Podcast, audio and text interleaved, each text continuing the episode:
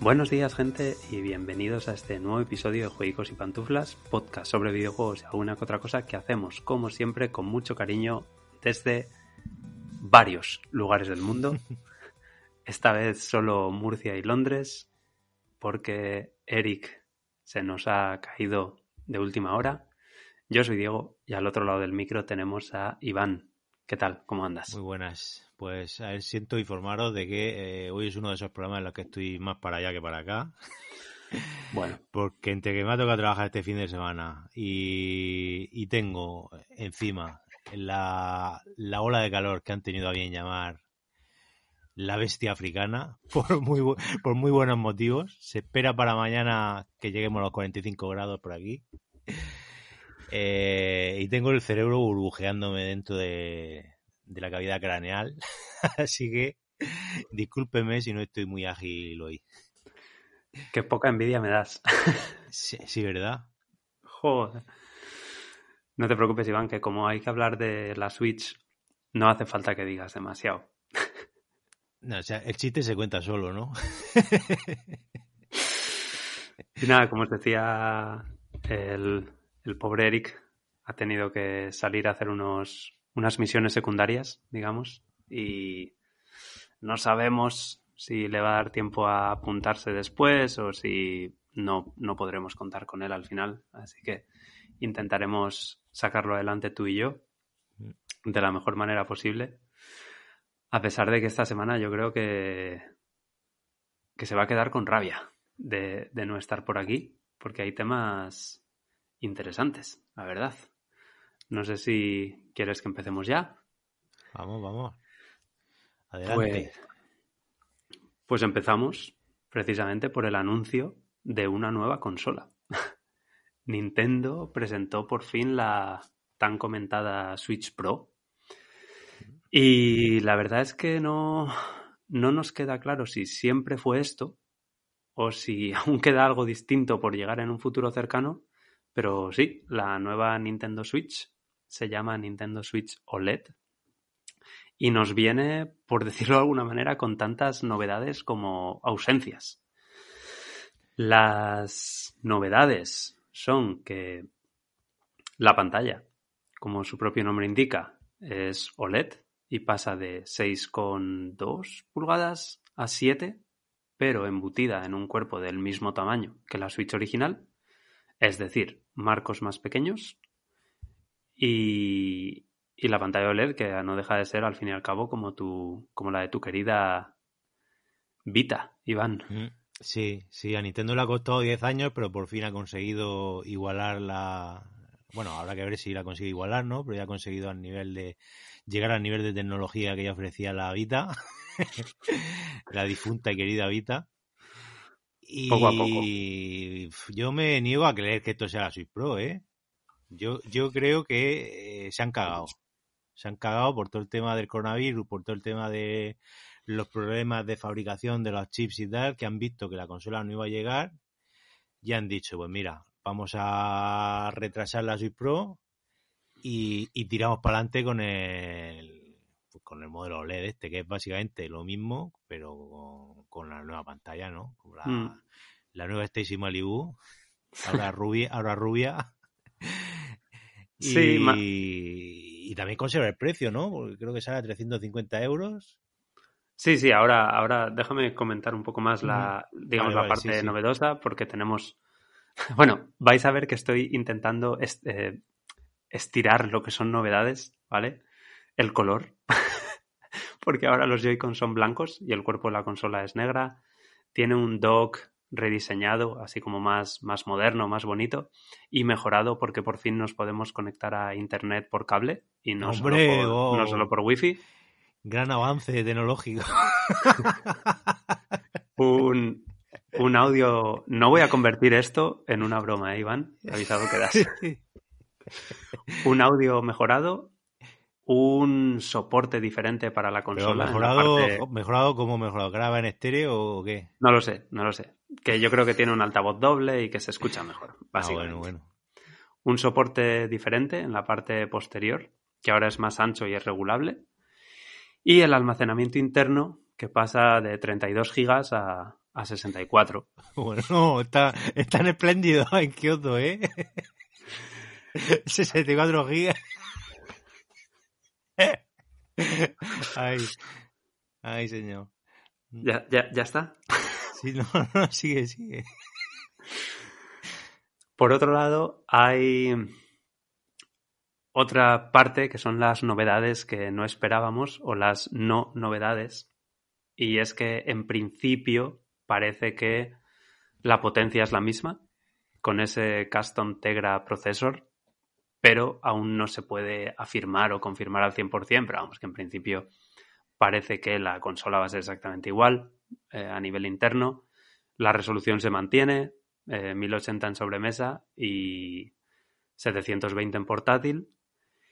Y, y es un poco esto, la, nueva Switch OLED. Mm, fecha 8 de octubre, precio 349 dólares, sin confirmar aún el precio en, en euros o, en libras.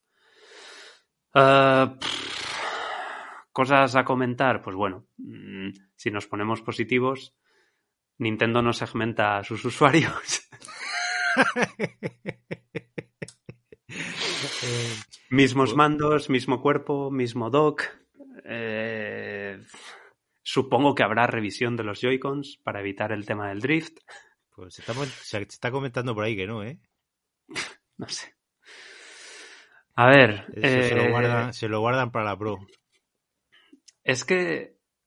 Mm, en, mi cabeza, cuando, cuando estábamos viendo esto, yo pensaba, vale, esto es un, un modelo que sustituye a la Switch original, ¿vale? Y nos quedaríamos con la OLED y con la Lite. Sí, rollo como la Link, ¿no? Como una revisión. Pero, pero si no es sustitutiva y simplemente es como un miembro más de la familia, ahora en seis meses o ocho meses sacar una Switch Pro me parecería un movimiento un tanto extraño. Mm, no lo sé. Este, este, es un punto interesante, porque ¿qué va a pasar ahora con el modelo normal? ¿Lo van a dejar de precio o lo van a retirar para que esto sea su sustituto y solo te puedas comprar este? ¿O qué? Hombre, al fin y al cabo, mm, como es el mismo cuerpo y es el mismo mando y es el mismo todo, o sea, si lo sustituyen, en realidad la gente ni se va a enterar. Pues ya te digo. Por el color. Sí, por el color, pero al final los Nintendo ya sabes cómo es. En un mes te saca la Switch OLED en rojo y azul, eh, luego en amarillo, luego en verde y luego en, y luego en morado. Entonces por ahí no, no hay problema. Pero si van a convivir las tres, mm, yo no veo una Switch Pro en un futuro cercano. Yo, yo no creo que, la vayan a, que vayan a convivir las tres. Yo creo que es la estrategia Apple de, de sacar un modelo revisado, eh, el antiguo retirarlo y mantener el mismo precio. O sea, en lugar de bajar el precio de la consola, lo que hacen es sacar un modelo mejor al mismo precio. Ya, pero el precio ha aumentado, ¿no? Porque ahora la Switch estaba a 299. Bueno, pero eso era mentira. O sea, ahora son rebajas de estas que van haciendo las tiendas. Yo creo que el precio oficial no llegó a bajar eh, digamos, de forma oficial, ¿no? Mm. Aquí la, clave es ver eh, si realmente la consola por dentro es exactamente igual. Que da la sensación de que sí, salvo que nos digan que, vale, ahora va a 1080 en sobremesa, a 720 en portátil, pero le hemos metido un, un punch ahí de, de rendimiento que hace que los juegos vayan a X frames por segundo o que no haya ralentizaciones o o que el Breath of the Wild no se pete en el bosque. O sea, no sé. No, no. Pues pero lo de, pero, ¿eh? Pero lo, a ver, si yo fuera Nintendo y yo presento una nueva consola y solo cuesta 50 euros más que, la anterior y realmente la he mejorado por dentro, yo es lo primero que digo. Porque es como, te estamos dando algo mucho mejor o, o relativamente mejor solo por 50 libras más. Si no lo dices es porque no hay mejora. O eso, o eso entiendo yo. No, no, sí está, sí está de, o sea, oficialmente no hay ninguna mejora. O sea, no hay ni más memoria, ni cambian el procesador, ni nada. O sea, todo es lo mismo. Que a nivel de fabricación puede ser que la circuitería la hayan optimizado un poco con alguna revisión para hacerla más fácil de construir o para que dé menos fallos o lo que sea, pues eso sí puede ser. Pero que a nivel de rendimiento no es algo que se vaya a notar. Y a mí me queda la duda ahora porque si ya había un, salto obvio entre, o una diferencia obvia entre Switch, vamos a llamarla Switch básica, y One Play 4, ahora estamos en la situación de que Nintendo saca una consola nueva, entre comillas, en octubre, a la que separa un salto más de la generación actual, que, mm. deja de ser One y Play 4 para ser Series X y, Play 5.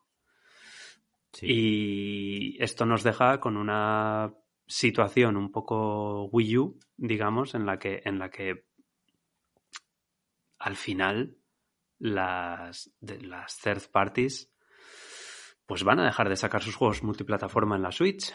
Porque, a ver, al final sabemos que la Switch ha vendido muchísimo y que, y que pues estamos un poco en el punto ese, no tanto como la Wii, obviamente, pero en el punto ese de que casi cualquier cosa que sacas un poco lucida para la Switch va a vender. Pero ya cuando empiezas a tener que hacer un estudio de desarrollo de manera exclusiva, desarrollando de manera exclusiva para la Switch un port de un juego de, casi de un salto de dos generaciones, pues igual la economía no está para, mm. no está para tanto. O, peor todavía, las versiones cloud estas que a mí me parecen un timo. Ya, yo, yo es que no, ya sabes cómo soy. Bueno, lo sabemos cómo somos los dos, yo no voy a jugar a eso.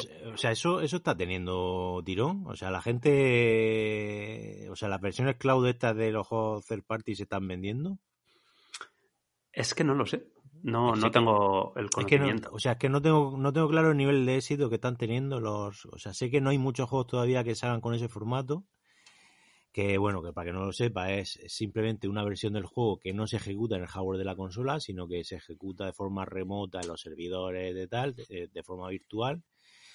Entonces tú básicamente estás comprando un juego, pero no estás comprando el juego, sino que estás comprando mm, la opción para jugarlo de forma virtual en una máquina externa que no, que no es tu consola. Entonces, sí, en una máquina remota, eh, vaya. Eso es dependiente de tu conexión a internet, también dependiente de que un buen día digan, pues se acabó y cerramos el servicio, etcétera, etcétera. A ver, Iván, al fin y al cabo, el hecho de que el dock ahora lleve conexión a internet por cable. Mm, bueno, sí.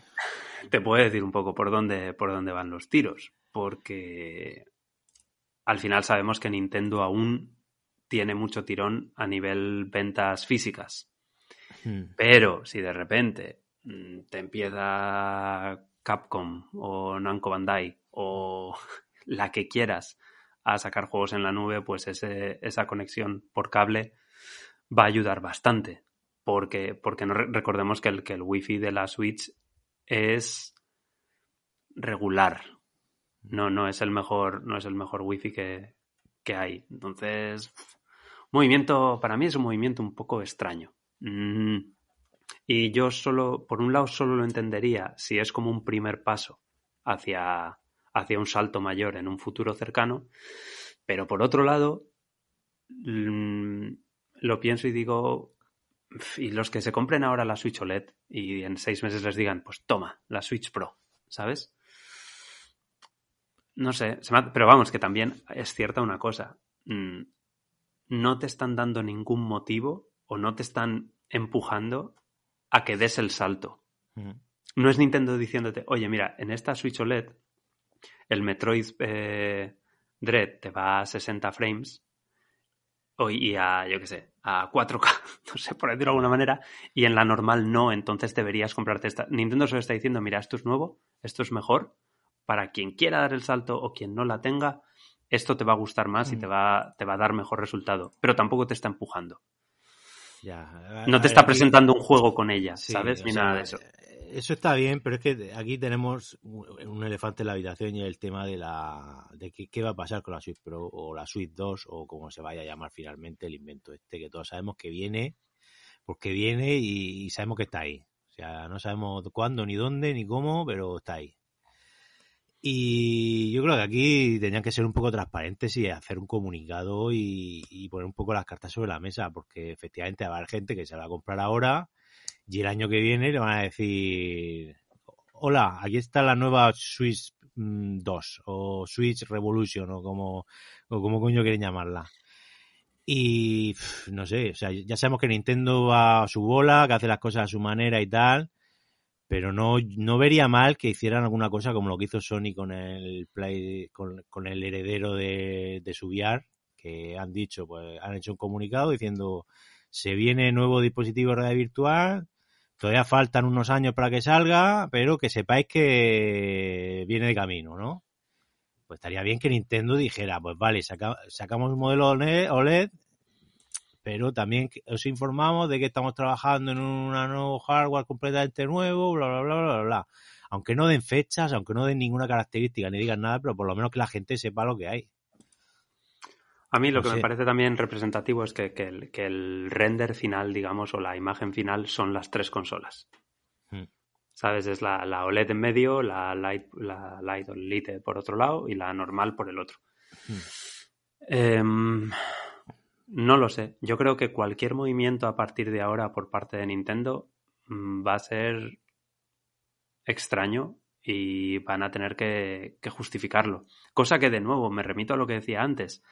No tendrían por qué justificarlo tanto porque esto no es como la 3D, eh, no, la 3D, la New 3DS, ¿sabes? Mm. Que fue un movimiento de, mira, mm, tenemos esta consola nueva con más potencia y estamos sacando juegos que se pueden jugar solo aquí y que luego quedó en la nada porque fueron dos o tres juegos, que ahí sí podías decir, oye, Nintendo, o sea, ¿qué me estás contando? Pero como aquí no, no, no te empujan, pues es, es como un poco para quien la quiera. Que a mí a nivel personal me viene bien porque si me hubiesen presentado una Switch Pro con un juego que no sé qué y que no sé cuánto, pues ahora mm, en octubre me la compraría posiblemente y en cambio a día de hoy pues yo no tengo absolutamente ningún interés en esta Switch Pro más que nada porque yo a la Switch no juego en portátil.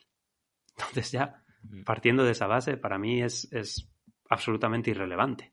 La, el, una mejora de pantalla también tengo el internet bastante o sea el internet el, el router o el modem como se llame bastante cerca de la consola no tengo problemas no no juego mm, juegos en, en no me descargo juegos no suelo jugar online, entonces para mí es un poco, pues bueno, tampoco, no, no, hay nada. Pues sí, que me gustan más los Joy-Cons en blanco, pero es que juego con el mando Pro, tampoco, ¿sabes? No, no sé. No hay nada que me, que me empuje a comprarme la consola. Y yo creo que hay mucha gente igual. O sea, había mucha gente con ganas de, de una revisión de Switch para que todo fuese mejor y más fluido y más next gen. Y ahora pues nos quedamos diciendo, pues bueno, pues a esperar a la siguiente. Pues para que la quiera. Ah, yo, yo, tengo un par de para el que la quieras hoy, Iván. Venga, vamos. para el que, les, el que les quiera. Va a haber muchos, ¿eh? Hoy en el programa de hoy, creo yo.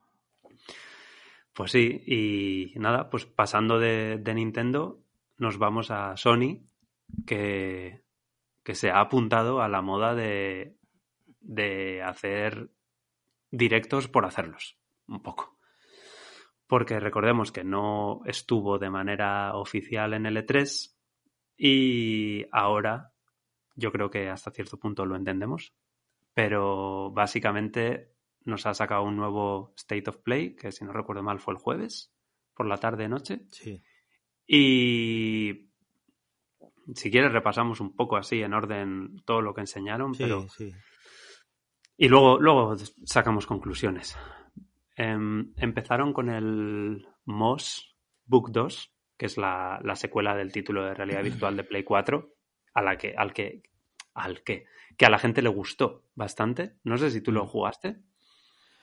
Pues uno de estos juegos que tengo, pero que no he jugado todavía. Porque yo con realidad virtual tengo un problemilla, y es que aunque me gusta mucho, Mm, necesito que se den una serie de circunstancias muy concretas para ponerme. Que, te marea. No, no es que me maree, pero, pero implica una serie de ceremonias de... de o sea, la, tarde, tengo que echar la tarde. que implica cierto montaje, implica pues una desconexión ahí que voy a estar ahí metido, loco perdido, unas dos horas. Y luego también implica que después me tengo que duchar, porque... no, porque, porque el casco ese es, muy es como muy apretadico y, y, la cabeza pues suda. Y entre que suda, que está apretado comprimiendo del pelo y el pelo luego se te queda en como... el, pelo se queda fatal. O sea, o sea, el, o sea, obligatoriamente tienes que lavar el pelo después de ponerte esa mierda. Yo, pues rápate, yo qué sé. Por Sony. Hombre, por Sony yo me rapo, pero, pero por el VR. Igual, igual ahí ya no. La verdad es que está guay el juego, pinta bien. Sí, está, está muy bien. O sea, está muy bien. Es uno de los, de los esenciales de, del VR. ¿Y este segundo también es de VR? Sí, también. Eh, que eso, a ver, sorprende un poco porque. Em, porque tenemos ahí la situación que he comentado de que hay un nuevo dispositivo de realidad virtual viniéndose y, esto se queda ahí un poco en tierra de nadie, ¿no? Porque lo anuncian como muy tarde para el ciclo de vida del, del primer casco, pero el segundo todavía no ha sido anunciado oficialmente. Entonces no queda muy claro ahí si. Yo entiendo que el juego va a salir no sé si dieron fecha, pero entiendo que durante el, o sea, desde aquí hasta que salga el juego a la venta, ya sabremos algo de ese dispositivo y me imagino que este sea uno de los abanderados, porque, porque en fin, está muy bien, está muy bien darle alegrías ahora a los usuarios de, de VR, ¿no? Que, vean que no está abandonado el sistema ni nada de eso. Pero creo que tiene mucho sentido como juego vendedor de, de la nueva generación del dispositivo, ¿no? Sí, pero por otro lado, Mm, si te fijas, gráficamente era bastante flojete. Mm. Y eso da a entender, da a entender que, es para la VR original. Sí. No, puede ser que se haga para las dos o que luego sea una versión revisada, mejorada, no sé. O sea, me refiero cuando digo flojete, no digo que me parezca mal, pero, se ve que claramente. Está claro que... son gráficos de, de, de VR 1, digamos. Sí, sí, sí, sí. Sí, sí, totalmente. Y luego tuvimos el Arcadegeddon, que es un juego de un nuevo estudio, una especie de multijugador de hordas muy, muy, muy, muy 2021. Sí, para todos los niveles, para bien y para mal. Eh, más para mal que para bien. En nuestro caso, Iván, es más para mal que para bien, pero yo entiendo que a la gente le vaya este rollo. A mí me dijo nada y menos. Yo, yo creo que no, yo creo que no. Yo creo, a ver, yo creo que está, a ver, el éxito de Fortnite y de estas mierdas es, incontestable, ¿no? Pero yo, yo tengo mis dudas sobre el espacio de crecimiento que tiene ese género, porque la gente que juega al Fortnite juega al Fortnite, no, no juega al nuevo competidor que le ha salido a Fortnite, eh, ¿sabes? Ese es el tema, ese es el tema. Eh, entonces, yo, ya lo hemos visto con el, con el juego este de los coches locos, el, no me acuerdo ya ni cómo se llama, el, Destruction All Stars, mm. que, siendo un juego bastante decente y bastante entretenido, pues al final se ha comido un mojón. Eh, yo creo que a este le va a pasar un poco igual, que por muy decente que salga, yo creo que poco, poco futuro tiene. Es que es el tema, que, sí, que si a ti te gustan los juegos de coches o los juegos de plataformas o los juegos de lucha, tú estás esperando al nuevo juego de coches, nuevo juego de plataformas o nuevo juego de lucha. Si a ti te gusta el Fortnite hmm. o te gusta el Apex, tú estás esperando a la nueva actualización o a la nueva expansión o a los nuevos no estás esperando al nuevo juego parecido a. Y como esto al final depende, eh, por suerte o por desgracia, de los streamers y de los influencers y de todo eso, pues esto dependerá de de que si al no sé quién o no sé cuánto, porque ya ni me salen nombres, se lo ponga un día, haga un streaming de cuatro horas y la gente diga, uy, vamos a jugar a esto durante una semana sin parar. Mm, ya. No sé, a mí sin más, no, no, es nuestro, no es nuestra mierda que se dice. Como tampoco lo es el Tribes of Midgard, que otra vez lo tuvimos ahí. Yo no tengo mucho que comentar. Juego como servicio. Mm, ¿Tú quieres decir algo? No, o sea, yo este juego me cuando lo anunciaron me interesó moderadamente por la temática vikinga y tal. Pero ya ahora ya después de confirmar que, que, va a ser un juego como servicio, que va a estar basado en temporadas, que no sé qué, que no sé cuánto, que si la comunidad, que si su puta madre, pues... Eh, eh. ¿Ves? si es que tú eres un ejemplo, tú eres una persona a la que le flipan los juegos, como, no es que le flipen los juegos como servicio, a ti te flipa el Genshin Impact. Entonces tú no estás esperando el nuevo Genshin Impact, tú quieres jugar más al Genshin Impact. Escucha, y es que se viene por una temporada buena, ¿eh? ahí lo tienes. Una, actualización que se viene, se viene fuertota. Ahí lo tienes. Pero el que sí que pintaba más interesante, quizá de los más interesantes de, del State of Play, es el Fist. Fist, que no viene de, puño, sino de Forge in Shadow Torch, que es el nuevo juego de T-Games, protagonizado por este conejo mecánico, mm, un desplazamiento en 2D con fases de shoot and up y visualmente bastante, bastante guay y que sale en septiembre. Sí. Eh, sí, yo este, este fue uno de esos casos de amor a primera vista y a ver, sí que es verdad que no quedó muy claro qué estilo de juego es, porque no sé si va a ser un rollo así un poco Metroidvania y tal, porque parece una, como una mezcolanza ahí de género. Pero me, da igual, me da igual. O sea, pinta tan chulo y, y, me mola tanto el, protagonista este, el conejo este loco eh, eh, mm. metido en, un, en un exoesqueleto mecánico eh, salvaje, pues no sé, me pareció muy, muy guay. O sea, el típico juego que, en septiembre te lo fumas más contento que unas castañuelas. Solo si te da tiempo a acabar los trials, pero de eso hablaremos otro día. Eso se puede compaginar, se puede compaginar. Y aprovechando que no está Eric, puedo decir que igual este es el Biomutant bueno. Mm, sí. No sé. Sí, entre el conejo y, y, la, y la rata de la ratita Quill del, del Moss se, nos, se quedó un estilo play muy de muy de animalicos, ¿no? Sí, sí. Hunters Arena Legends. Eh, yo a mí este me dejó en sentimientos encontrados porque cuando lo vi me moló mucho la, la pinta que tiene y el combate y tal porque son así combates con espadas y un rollo así como muy asiático, muy japonés. Pero luego he estado mirando que por lo visto va a ser un Battle Royale ahí de arenas de... y, ya se me bajó se me bajó la, emoción un poco. Bueno, mira, eh, sale, sale como juego del Plus en agosto. Ese es el tema, ese es el tema, que como es juego del Plus de agosto, con esto de probarlo gratis, entre comillas, pues igual más de uno le da una oportunidad, ¿no? Al final yo creo que la salvación de estos juegos va a ser, eh, si no sacarlos como free to play, por lo menos darlos con el plus, que, el mayor número de gente posible pueda probarlo de inicio, porque estos juegos eh, se lo juegan todos el lanzamiento, o sea, si no consiguen... Totalmente. Si no consiguen crear una comunidad en, en las primeras semanas de vida, eso ya no remonta. Son carne de fondo de PSN o de la tienda de Microsoft hasta la eternidad. Mm.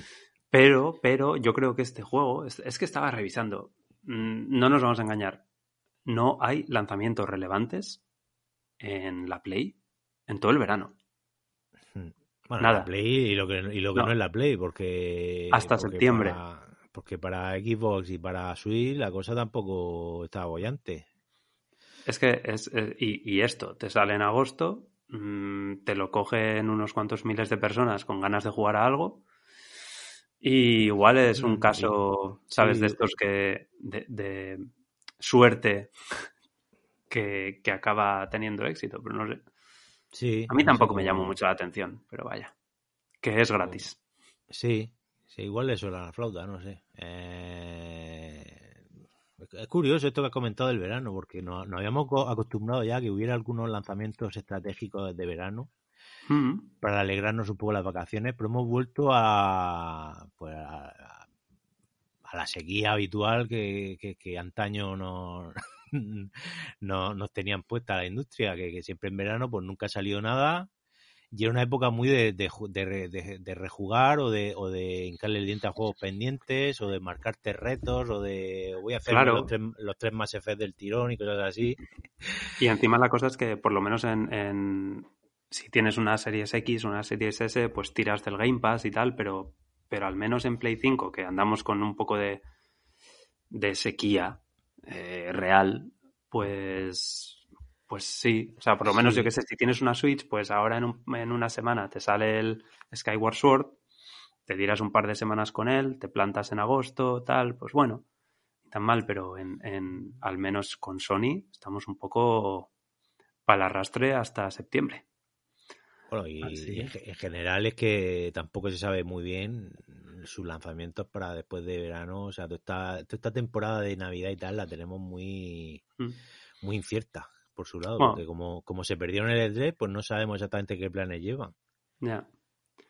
Eh, espérate, espérate, que sí, que tienen el- la expansión de Tsushima, que sale en agosto, que como tiene el lanzamiento este un poco extraño... Ya, pero es que a mí con ese lanzamiento me han perdido. Así te lo digo. Así te lo digo. Es que, no sé, mm, tan difícil era hacer las cosas mejor. Parece que sí, parece que sí. Se están, se están anintendando con esto de, de hacer cosas extrañas que nadie entiende muy bien.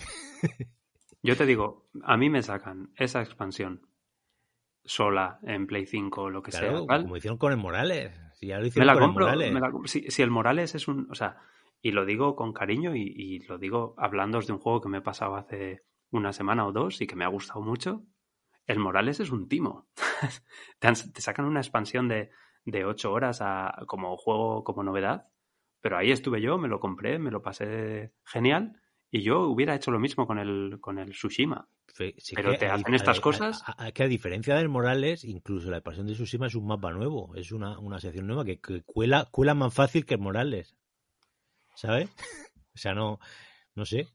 No sé si Muy es que por el tema, no sé si es por el tema que está construido el mundo que re- realmente necesita estar conectada al resto del mapa o alguna historia rara, no sé.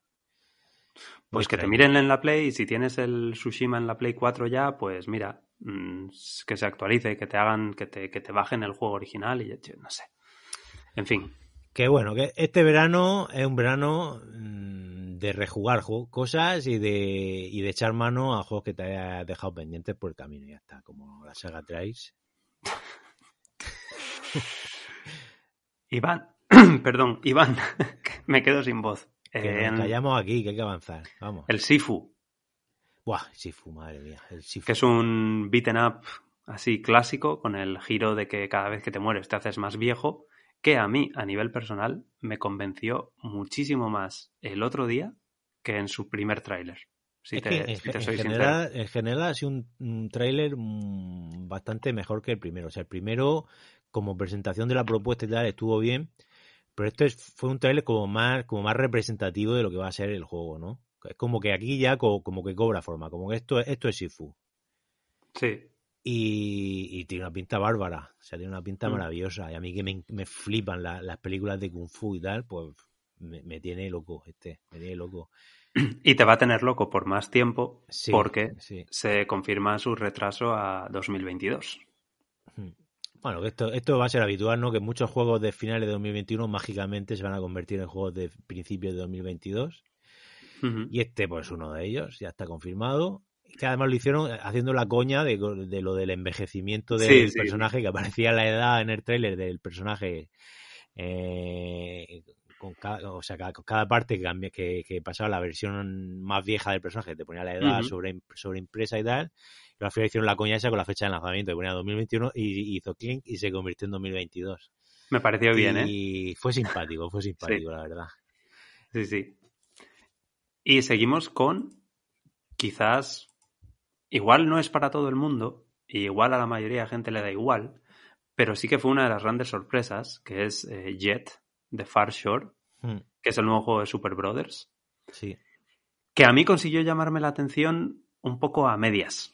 Hmm, Porque mientras que el gameplay y el rollo este de mezclar exploración con gestión y que, que, el- que la voz en off contaba, ¿no? Que el juego se, se basa más en el movimiento y en, y en ayudar y, y tal, que, que en un tema más de combate. A mí es que en el momento en el que bajabas al suelo los gráficos me, me echaban mucho para atrás visualmente. Pero Sí. tiene mi atención, 100%. Ya, este, este es el típico juego que tú lo compras más por la gente que lo hace que por lo que te han enseñado del juego en sí. Porque esta gente hace, hace cosas interesantes y, ya sabes que ah, por mal que esté, eh, va a haber ahí pues, tres o cuatro ideas que van a ser interesantes de, de explorar, ¿no? A mí me pasa un poco eso, de que yo lo que vi no me terminó de convencer, porque me pareció un, un No Man's Sky un poco raro, no sé, eh, pero por otro lado, pues sé que esta gente, pues es gente que sabe lo que hace, es gente muy creativa, que al final pues va a ser un juego que va a ser digno de, de descubrir. Sí. Sí, sí, yo creo junto a Fist, quizá fuera como así la, la, la sorpresa clave del State of Play. Porque después pasamos al Demon Slayer, que es un juego del... Yo aquí siempre pongo anime barra manga, porque no tengo ni idea, mm. con el mismo nombre. Y aquí, más allá de que es de Sega, a mí me tienes que ayudar porque yo no tengo ni idea de, estas cosas. ¿Qué es de Sega? Este creo que es de Bandai Namco, ¿no? Al menos publicado por Sega. No sé, eh, sí, prosigue, perdona. No, no, no me tienes que ayudar. ah, eh, a ver, pues esto es, esto viene a ser eh, lo, lo, lo, que los Naruto, pero para, para los Guardianes de la Noche, o de Demon Slayer, o, como Iván, sí, es de, es de Cyber, CyberConnect, pero lo distribuye Sega. Correcto. Vale, pues ahí tenéis las similitudes con los Naruto, ¿no? Porque básicamente viene a ser lo mismo, pero para el mundo de los Guardianes de la Noche, que es eh, pues probablemente el, el manga anime, eh, las dos cosas, porque es el manga original, pero también hay un anime que lo está petando fuertísimo.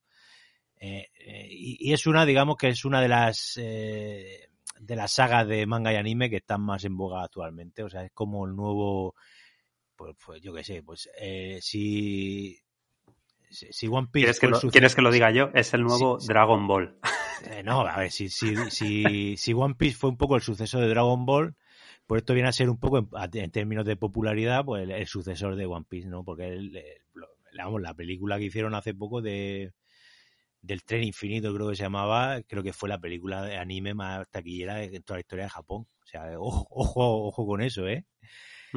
y, dio una, base de fan brutal este esta, esta historia y, yo es que no, sé no tengo el gusto yo porque porque en fin a mí el tema de a mí me, me gusta el manga y el anime y tal pero el género shonen pues no, no es mi favorito la verdad me, gustan cosas un poco más eh, digamos como más adultas esto es más dirigido al público adolescente y pues en ese sentido, difícilmente se podrían hacer con una licencia con más tirón ahora mismo, la verdad. A mí es que a nivel visual, no sé si es un, obviamente es un tema del diseño original, pero no me sorprendió, no me, no me gustó demasiado, pero claro, aquí es, clavado, o sea, es clavado al anime, o sea, mm. Es uno de estos juegos que son como ver el anime en movimiento. Y lo que pasa es que es eso, es un producto muy para fans. O sea, si a ti no te gusta esto, pues no es para ti. Ya. Bueno, yo es que no sé si me gusta o no, es que simplemente lo desconozco. Entonces, es muy difícil meterse en un producto así, si no. Pero lo conocen millones de personas, o sea que, supongo que será un éxito. Esto es lo que tiene a los chavales locos ahora.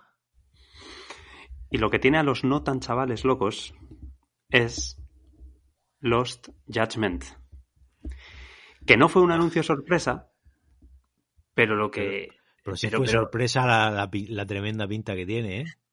Pues sí, no nos veíamos venir que, que, esto ya era... O sea, si el Judgment fue una especie de spin-off menor, entre comillas, porque obviamente, a ver, el 90% de los juegos van a ser menor, menores, perdón, que, que el Yakuza. Pero yo creo que este Los Judgment es toda la carne en el asador Sí, sí. Y a tope, y, esto puede tener el nivel y, la, y, la, y alcanzar unas cotas de calidad y de contenido pues similares al Like a Dragon, mismamente. Sí, totalmente. O sea, ha pasado de ser un spin-off a ser eh, entrega principal, digamos. Sí, por pleno derecho, además. O sea, y la estrategia del estudio va a seguir alternando el Yakuza con Judgment que Yakuza ya han comentado que de momento van a seguir con Ichiban. Bueno, no han, no han comentado que van a seguir con Ichiban, pero no podemos suponer, ¿no? porque van a seguir eh, explorando el sistema de combate por turnos y, Jasmine pasa a ocupar eh, el espacio de eh, la entrega de la saga, digamos, que, está, pues, que sigue con el sistema de combate en tiempo real clásico. Y que tenemos al Yagami. No, o sea, ya se comentó, pero bueno, aquí ya se han visto imágenes de Yokohama. y le tenemos que si haciendo skate, que si compitiendo en carreras de motos en plan road rush. Sí, o sea, mm, ya, ya Judgment ya no es un Yakuza B, sino que es un Judgment A, digamos. Sí, sí, sí. Esto es el juego del año. es que, por lo menos para mí, no. Sí, y, muy destacable que sale, sale prontito. O sea, hemos, hemos, hablado un poco de, de, que este verano vamos a estar ahí un poco con sequía y tal. Pero eh, este Jasmine va a salir en septiembre ya. El 7 además, ¿no? Al principio. Eh, no recuerdo la fecha exacta, pero sale en septiembre.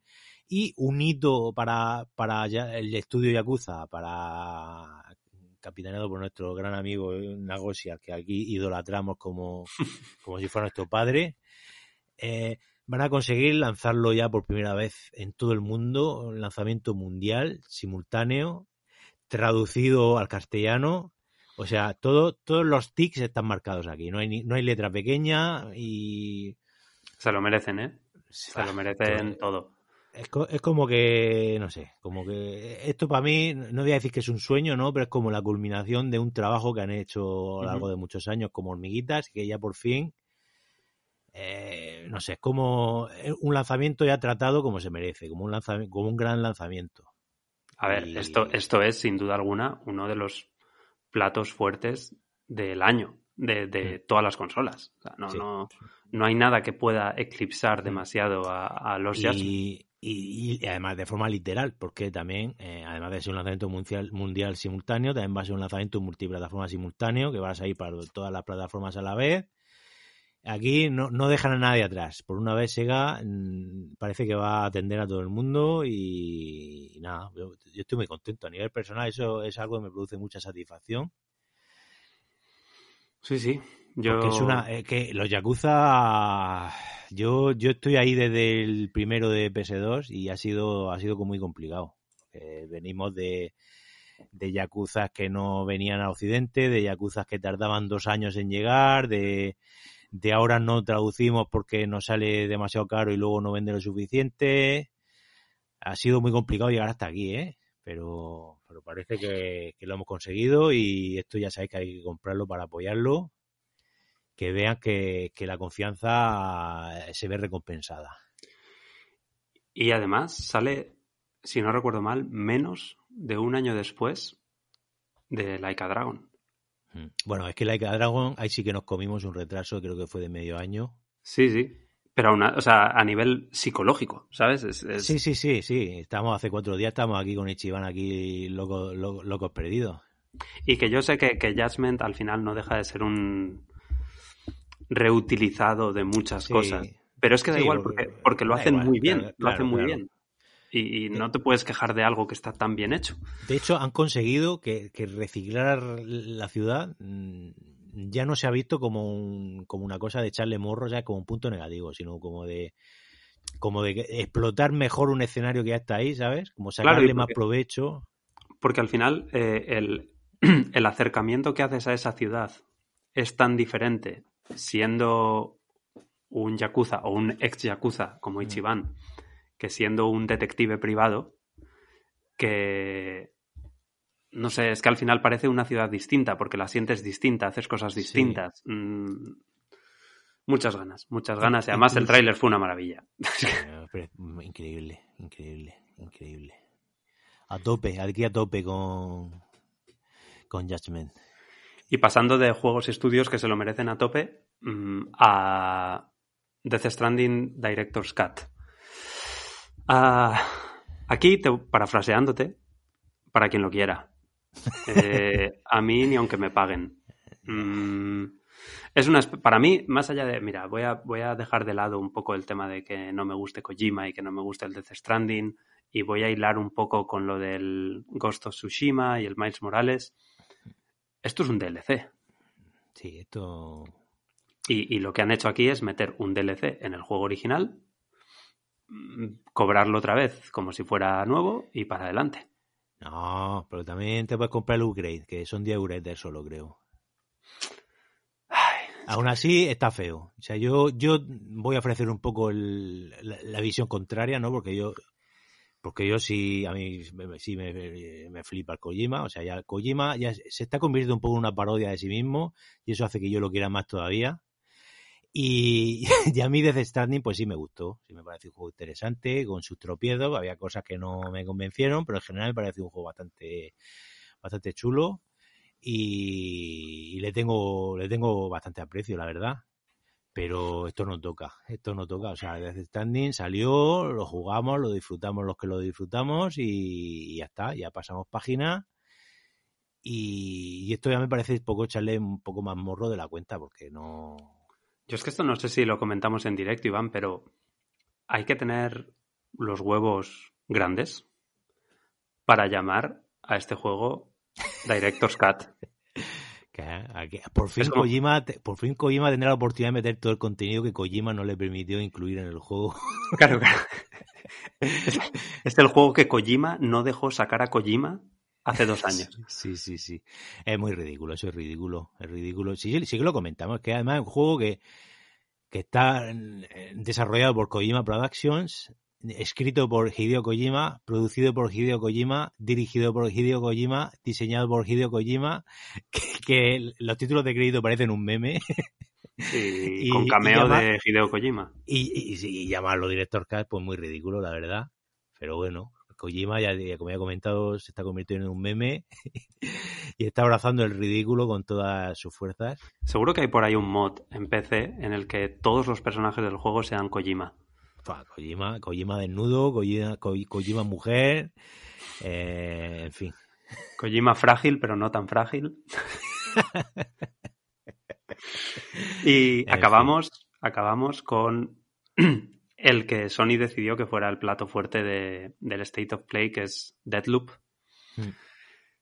del que tampoco tampoco se puede decir mucho porque es que no sabemos de memoria lo que es. Sí, sí, yo creo, yo creo que ya tienen que parar ya con Deathloop, o sea, esto ya no pueden enseñar más. Yo de hecho ni, ni le presté atención, ya como que no me interesa, o sea, mi único interés radica en jugarlo. No.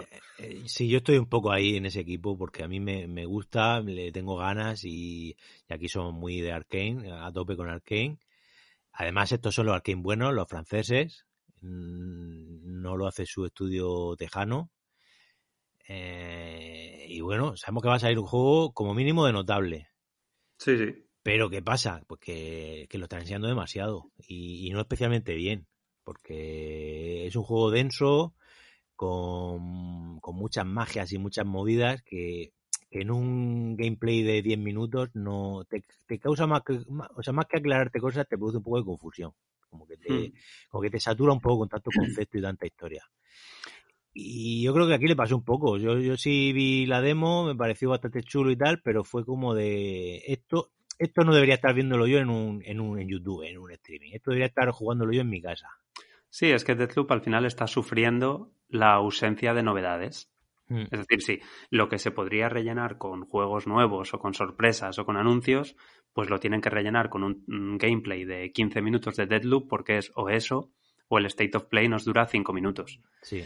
Y, y, eso al final, mmm, para muchos, o igual incluso para, para la propia Arkane, es positivo porque la, tiene más visibilidad, la gente lo ve, la gente tal, pero al final a los que ya tenemos el juego yo no lo tengo reservado, pero me entiendes, a los que ya lo tenemos reservado mentalmente, todo mm. esto nos sobra.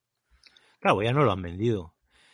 Y, y, claro, es que es una situación un poco incómoda la de Deadloop, porque, porque estás, eh, tienes que promocionar un juego de un estudio que, al que ese estudio, el, o sea, el estudio, al estudio sí le importa este juego, ¿no? Pero a veces, a veces da como editora, este juego ya no le importa porque ahora mismo Bethesda, eh, como ya sabéis, eh, todo el conglomerado de, veces, de Cenima fue adquirido por Microsoft y, este juego es un heredero de un acuerdo que hicieron con Sony antes de que se produjera ese movimiento.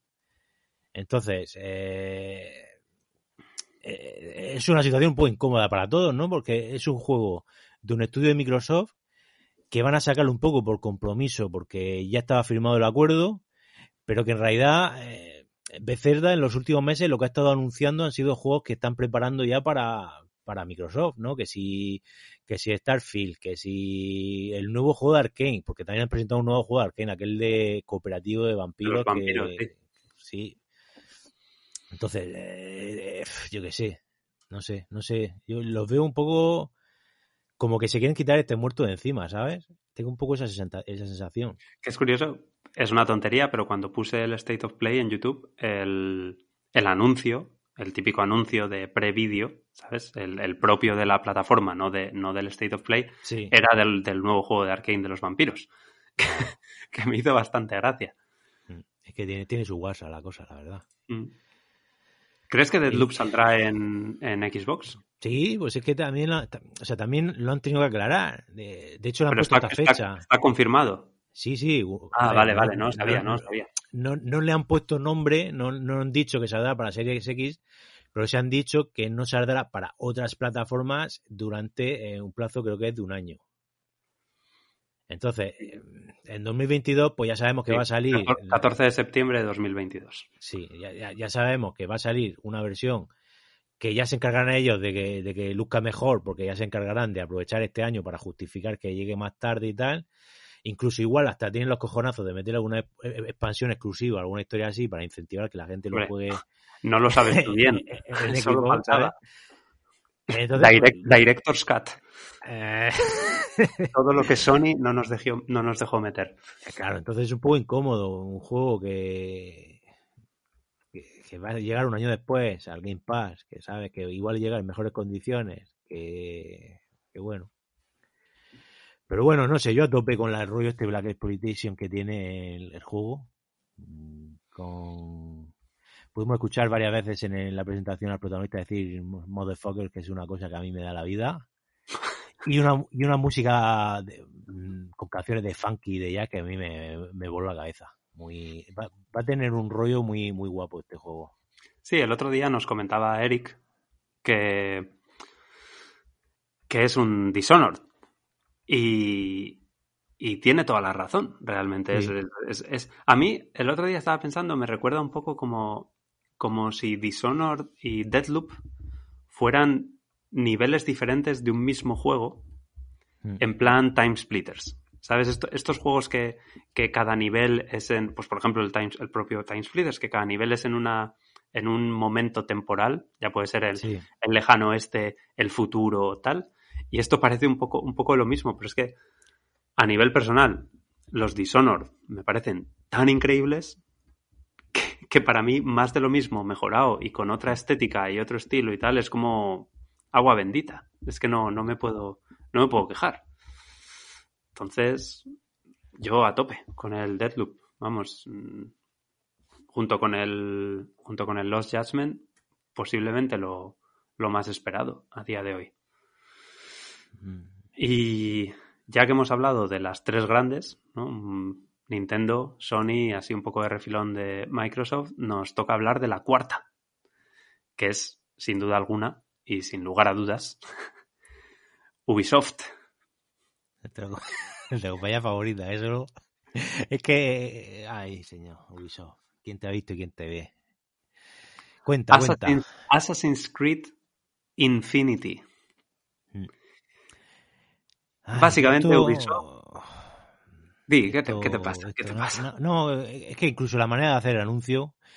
Esto eh, eh, este eh, Assassin's Creed Infinity, o, como, como quieran llamar este proyecto finalmente, porque creo que es un nombre provisional, se filtró a través de la prensa, a través de, Bloomberg, el, periodista Jason Schrader, echando mano de sus fuentes dentro de la industria, pues comentó que esto estaba en el horno y Ubisoft, pues, eh, en vez de habitualmente, como hacen las compañías, de pues callarse como, como putas o, o echar tierra por medio de no comentamos rumores y especulaciones y tal, pues lo que hicieron fue lo contrario, sacar un comunicado oficial eh, pues reconociendo que sí, que esto se viene y que todo lo que se ha publicado porque era cierto y que, habrá que ver esto cómo sale.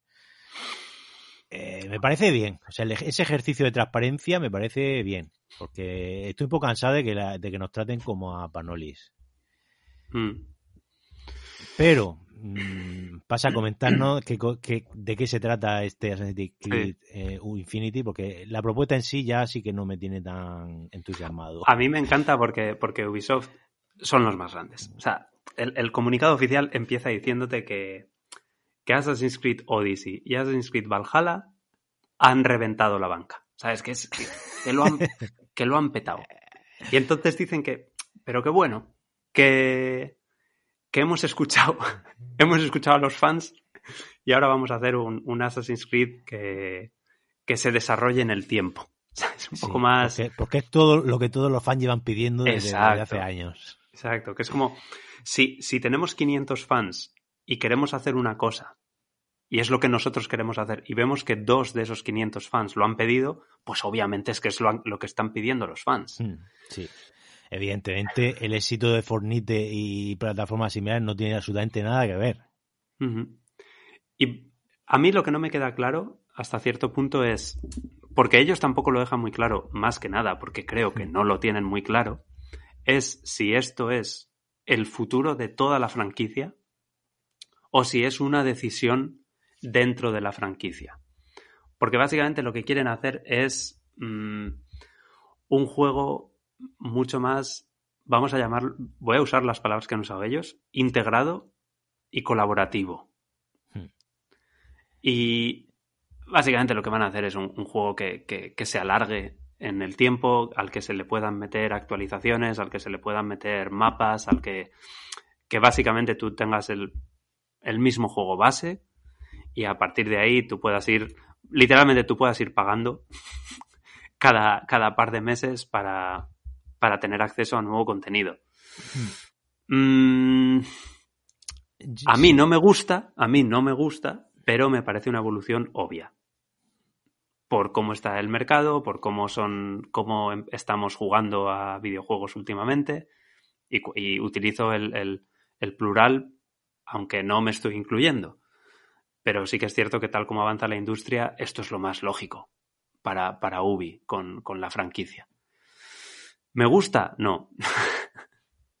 no, no me apetece tener un, un, Assassin's Creed siempre instalado en la consola y tener que volver a él. esto, esto, madre mía, el disco duro. Sí, ¿Está, para Pensar, ¿Está para pensar lo que va a ocupar esto cuando lleve este servicio un año o dos de funcionamiento? Esto no puede salir en la Switch OLED. Pero vamos a ver, si eso, tienes que ver lo que ocupa, lo, que, lo que ocupa un mapa de, de Valhalla o, de, o, del Odyssey, Tú imagínate esto multiplicado por, muchos mundos, porque, porque, lo que han comentado es que Assassin's Creed Infinity, ¿no? Que va a ser como un juego modular. Sí, sí. Va a haber, va a haber un, como un hub central, ¿no? Y a partir de ahí, pues ahora diferentes mapas con diferentes ambientaciones en diferentes épocas. no sé, va a ser un poco como un, multiverso de Assassin's Creed, ¿no? Eh, sí. Y pues esto va a ser, las descargas de esto van a ser para verlas, ¿eh? A mí es que. No sé, es como. Es, es como que me quitan o, me alejan de otra franquicia que, que me gustaba. ¿Sabes? Es como que pierdo. Pierdo un juego. Mm, y sé que estoy hablando mm, de algo que ni siquiera sabemos lo que es, ¿sabes? No, no, tengo, no tengo ni idea de cómo va a ser, pues cómo lo van a gestionar. Yo estoy viendo ahora mismo en mi cabeza, veo hasta el menú ya. o sea, va, mira, van a usar la, la historieta esta del, de Astergo y toda esta mierda del presente, o del, del, futuro este que tienen ahí un poco extraño de realidad virtual y todas esas, movidas, eso va a ser el hub central. O sea, tú te vas a hacer un personaje. En plan PlayStation Home. Sí, sí, sí, va a ser así. tú, te vas a crear, va a haber un creador de personajes, como el juego de rol, tú vas a hacer un personaje que sea tu, tu avatar. Y, y dentro de, ese hub, pues tú te vas a ir conectando en distintos mundos que, que, que van a ir metiendo aquí. Y, esto lo van a usar para, para, para hacer un revival de, de, la, de la época renacentista. Porque eso no pueden volver a quemarlo en un juego normal, ¿no? Porque ya lo quemaron con toda la trilogía de Ezio y tal. Pero para un juego como servicio sabe Dios que van a volverte a meter a, meter a Florencia, a Roma, van a hacerte una versión next gen de todos esos mapas y te lo van a volver a volver a colar.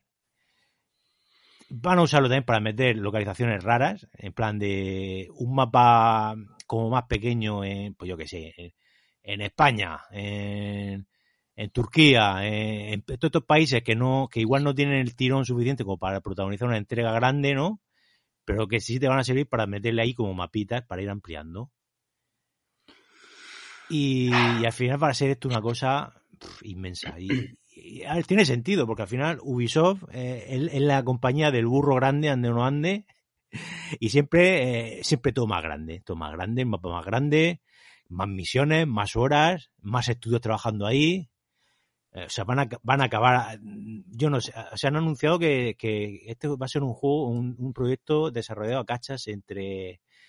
Entre todos, básicamente. Sí, pero como va a haber, va a haber dos estudios principales, el de, no sé si era de Monreal y el de Quebec, no, no recuerdo Sí, exactamente sí. qué estudios eran, pero iban a- o sea, dos grandes estudios que van a estar capitaneando esto, Sí, sí, Monreal y Quebec, sí. que con, con la colaboración, pues, pues toda la serie de estudios satélite que tiene Ubisoft, que es una cosa inabarcable, que, que yo, vamos, para coordinar esto, mm, agüita, agüita.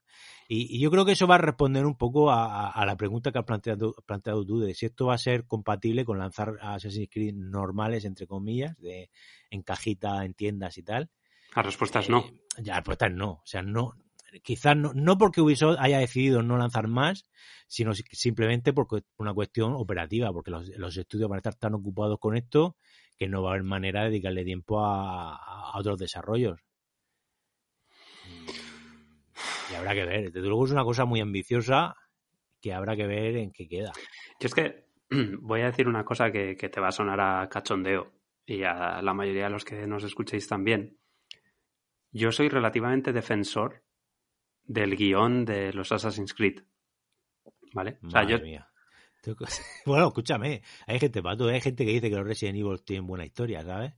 yo no, es que lo que digo es, los guiones de los Assassin's Creed son una basura, ¿vale? Pero son, pero son muy locos. Sí. Y, juegan mucho con esto de, pues eso, de meterte a personajes históricos, de hacer secundarias con no sé quién, de que tu Sí. abuelo sea no sé cuánto, de que si te vas a Atlantis, que si te vas a no sé qué.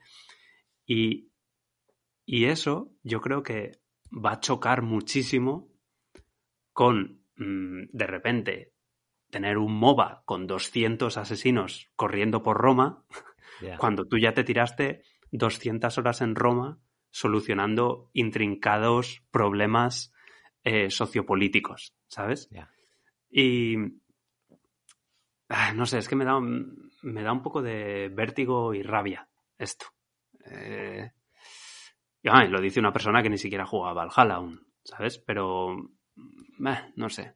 Pero de nuevo, lo que tú dices y lo que decía yo al principio, es que es un paso tan obvio Sí, Tan tiene obvio. tiene que llegar. De hecho, yo, yo estoy convencido de que esto lo llevan estudiando, pues desde que pusieron, desde que se quemó y pusieron la saga en el congelador unos años, Sin yo embargo, creo que ahí, ahí ya hubo conversaciones de a ver, a ver, a- a- cómo, a- cómo vamos a hacer para poner esto en marcha. Sí, sí. Y han sacado tres juegos que han estado dirigidos a redefinir, a redefinir la- las mecánicas y ahora toca redefinir, redefinir un poco el contenido. O sea, cómo se va a distribuir el contenido, cómo se va a publicar el contenido, cómo se va a monetizar el contenido, porque aquí hemos venido a eso. Sí, pero es que además el problema es que a mí no me gusta, a, a mí no me gusta, a ti tampoco, a Eric tampoco, pero van a, van a ganar cinco veces más con esto. y entonces va a haber que darles la razón. Y van a tener la razón. Pero yo me quedo sin jugar a Assassin's Creed. Y como a mí al final el que me importa soy yo, pues, pues ahí está. Mm. Que por cierto, tiene pinta de que Rockstar va por el. mm, quizá no por el mismo camino, pero por un camino relativamente similar, porque también se han comentado cosas de GTA 6. Eh, sí, totalmente. O sea, bueno, esto ya viene sonando ya un tiempo, ¿no? Y, y básicamente el rumor que viene sonando es que GTA 6 pues, va a dar un pasito más. Eh, con GTA 5 eh, sabemos que el GTA Online, ese mundo medio persistente dentro del mapa, pero orientado al multijugador, fue un gran éxito. Ese éxito siguió creciendo con la versión para PS4 del juego, la PS4 y Xbox One. Y eh, ahí siguió amasando jugadores gracias pues, a una serie de actualizaciones que han ido publicando. Eh, Red Dead Redemption 2 volvió a dar otro pasito en esa dirección con otro modo online también integrado dentro del mapa mm, bastante similar. Eh, con la nueva edición de GTA V mm, van a dar otro nuevo pasito porque ya se han comentado que van a llegar con nuevas actualizaciones y nuevos contenidos y tal. Y pues, pues la siguiente iteración de esta idea pues, va a ser eh, lógicamente GTA 6 que, que lo que lo que han planteado es que eh, la ciudad va a ser también una ciudad modular, que, se, o sea, va a salir una versión inicial del juego con el lanzamiento y sobre esa versión inicial pues van a ir ampliándola, introduciendo nuevas regiones y nuevos contenidos y etcétera, etcétera. También eh, han aprovechado para mm, adelantar eh, estos rumores que esta nueva ciudad va a ser Big City, cosa que yo aplaudo, aplaudo muchísimo porque es mi ciudad favorita de GTA. y, aunque cansa un poco de que, sigan volviendo a las ciudades que ya nos dejaron la trilogía de GTA de PS2, eh, que si Liberty City, pues ya la hemos vuelto a visitar, San Andreas la hemos vuelto a visitar y ahora vamos a volver a visitar a Vice City, ¿no? Esa versión trospida de Miami, entonces, pues, no sé. Mm, ¿Tú, tú cómo lo ves? A mí se me hace un poco raro volver a Vice City, más que nada, porque igual en nuestro recuerdo. A mí Vice City es el, es el GTA original que más me gusta. Mm. Cuando digo original, digo previo a GTA 4. Sí, vamos a de, Los, de los 3Ds, digamos. Sí, sí. Pero en realidad el mapa de Vice City es mm, como de aquí al supermercado. O sea, es un mapa súper, súper, súper, súper pequeño. Entonces, si, si es un mapa que sí o sí vas a tener que hacer desde cero, joder, llévame a otro sitio. ¿Sabes? Mm. A ver, tampoco te estoy pidiendo que vuelvas a Londres, como en, el, como en los originales 2D, pero. Los originales 2D no, en el GTA London, pero. No, que, no sé, sácame un poco de. Yo ya estoy un poco cansado de darme vueltas por, por EU y U. No sé. United States. A ver, eh, aquí pasa una cosa, y es que yo creo que este Big City le sienta muy bien al online, porque es la ciudad más loca, eh, tiene el rollo ese desenfadado de Miami, de, la gente con sus lanchas y rollo este, pues, puede ser un poco corrupción en Miami, ¿no? Y, yo creo que ese, ese tono así como más festivo, como más desenfadado y tal, yo creo que le sienta muy bien al tema del multijugador. De hecho, es un rollo. Tengo la clave, tengo la clave. Te meten, te meten. No Miami, sino el sur de Florida. Sí. Y luego te meten Cuba. Pues mira, pues mira, no, no sería raro. No sería raro, yo lo veo. Imagínate, eh, GTA, GTA Cuba. y, nada, eso. E, e, es algo que han intentado recuperar en mayor o menor medida, ¿no? Porque la, expansión esta del GTA 4 de, Gay Tony era muy Vice City, el, tono. Sí, muchísimo. Y incluso en el GTA 5 pues hay varias partes del juego donde, donde hay momentos muy Vice ¿no? Hmm. Eh, entonces, pues bueno, yo, yo creo que es algo que la gente está un poco esperando. Yo creo que, que el, el, regreso a Vice es algo que va a ser bien recibido. Y el tema de que sea una ciudad ampliable por actualizaciones, por temporadas y todo eso, pues al final la chavalada es lo que demanda. Pero yo solo espero que, siga habiendo un modo jugador, o sea, monojugador. Yo, yo creo que sí, yo creo que va a haber campaña, yo creo que va a haber campaña. Estará quizá más integrada con el online o habrá partes online dentro de la campaña y tal. Porque yo te digo una cosa, para mí lo más flojo de GTA V fue la campaña. a, mí, me gustó, ¿eh? Muy, es muy dispersa, pero tiene momentos muy graciosos y... A mí me gustó bastante más la del, la del 4. A pesar de que el 4 como juego es claramente inferior y yo creo que mm. se quedó un pelín anticuado bastante rápido. Mm. Pero... No sé. No sé. Yo creo futuro, a mí la lógica, la lógica me dice que seguirá teniendo mucho peso la campaña.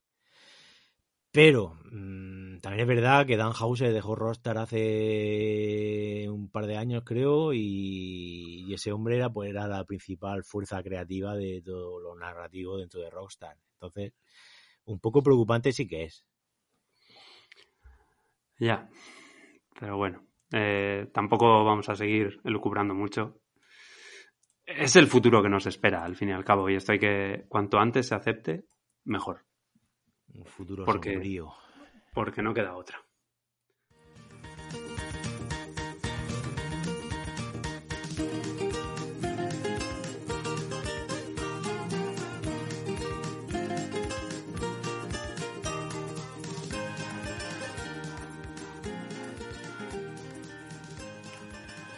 Y ahora, después de toda esta chapa de, de, noticias y novedades, Iván nos trae el Alex Kidd in Miracle World DX Deluxe, de lujo.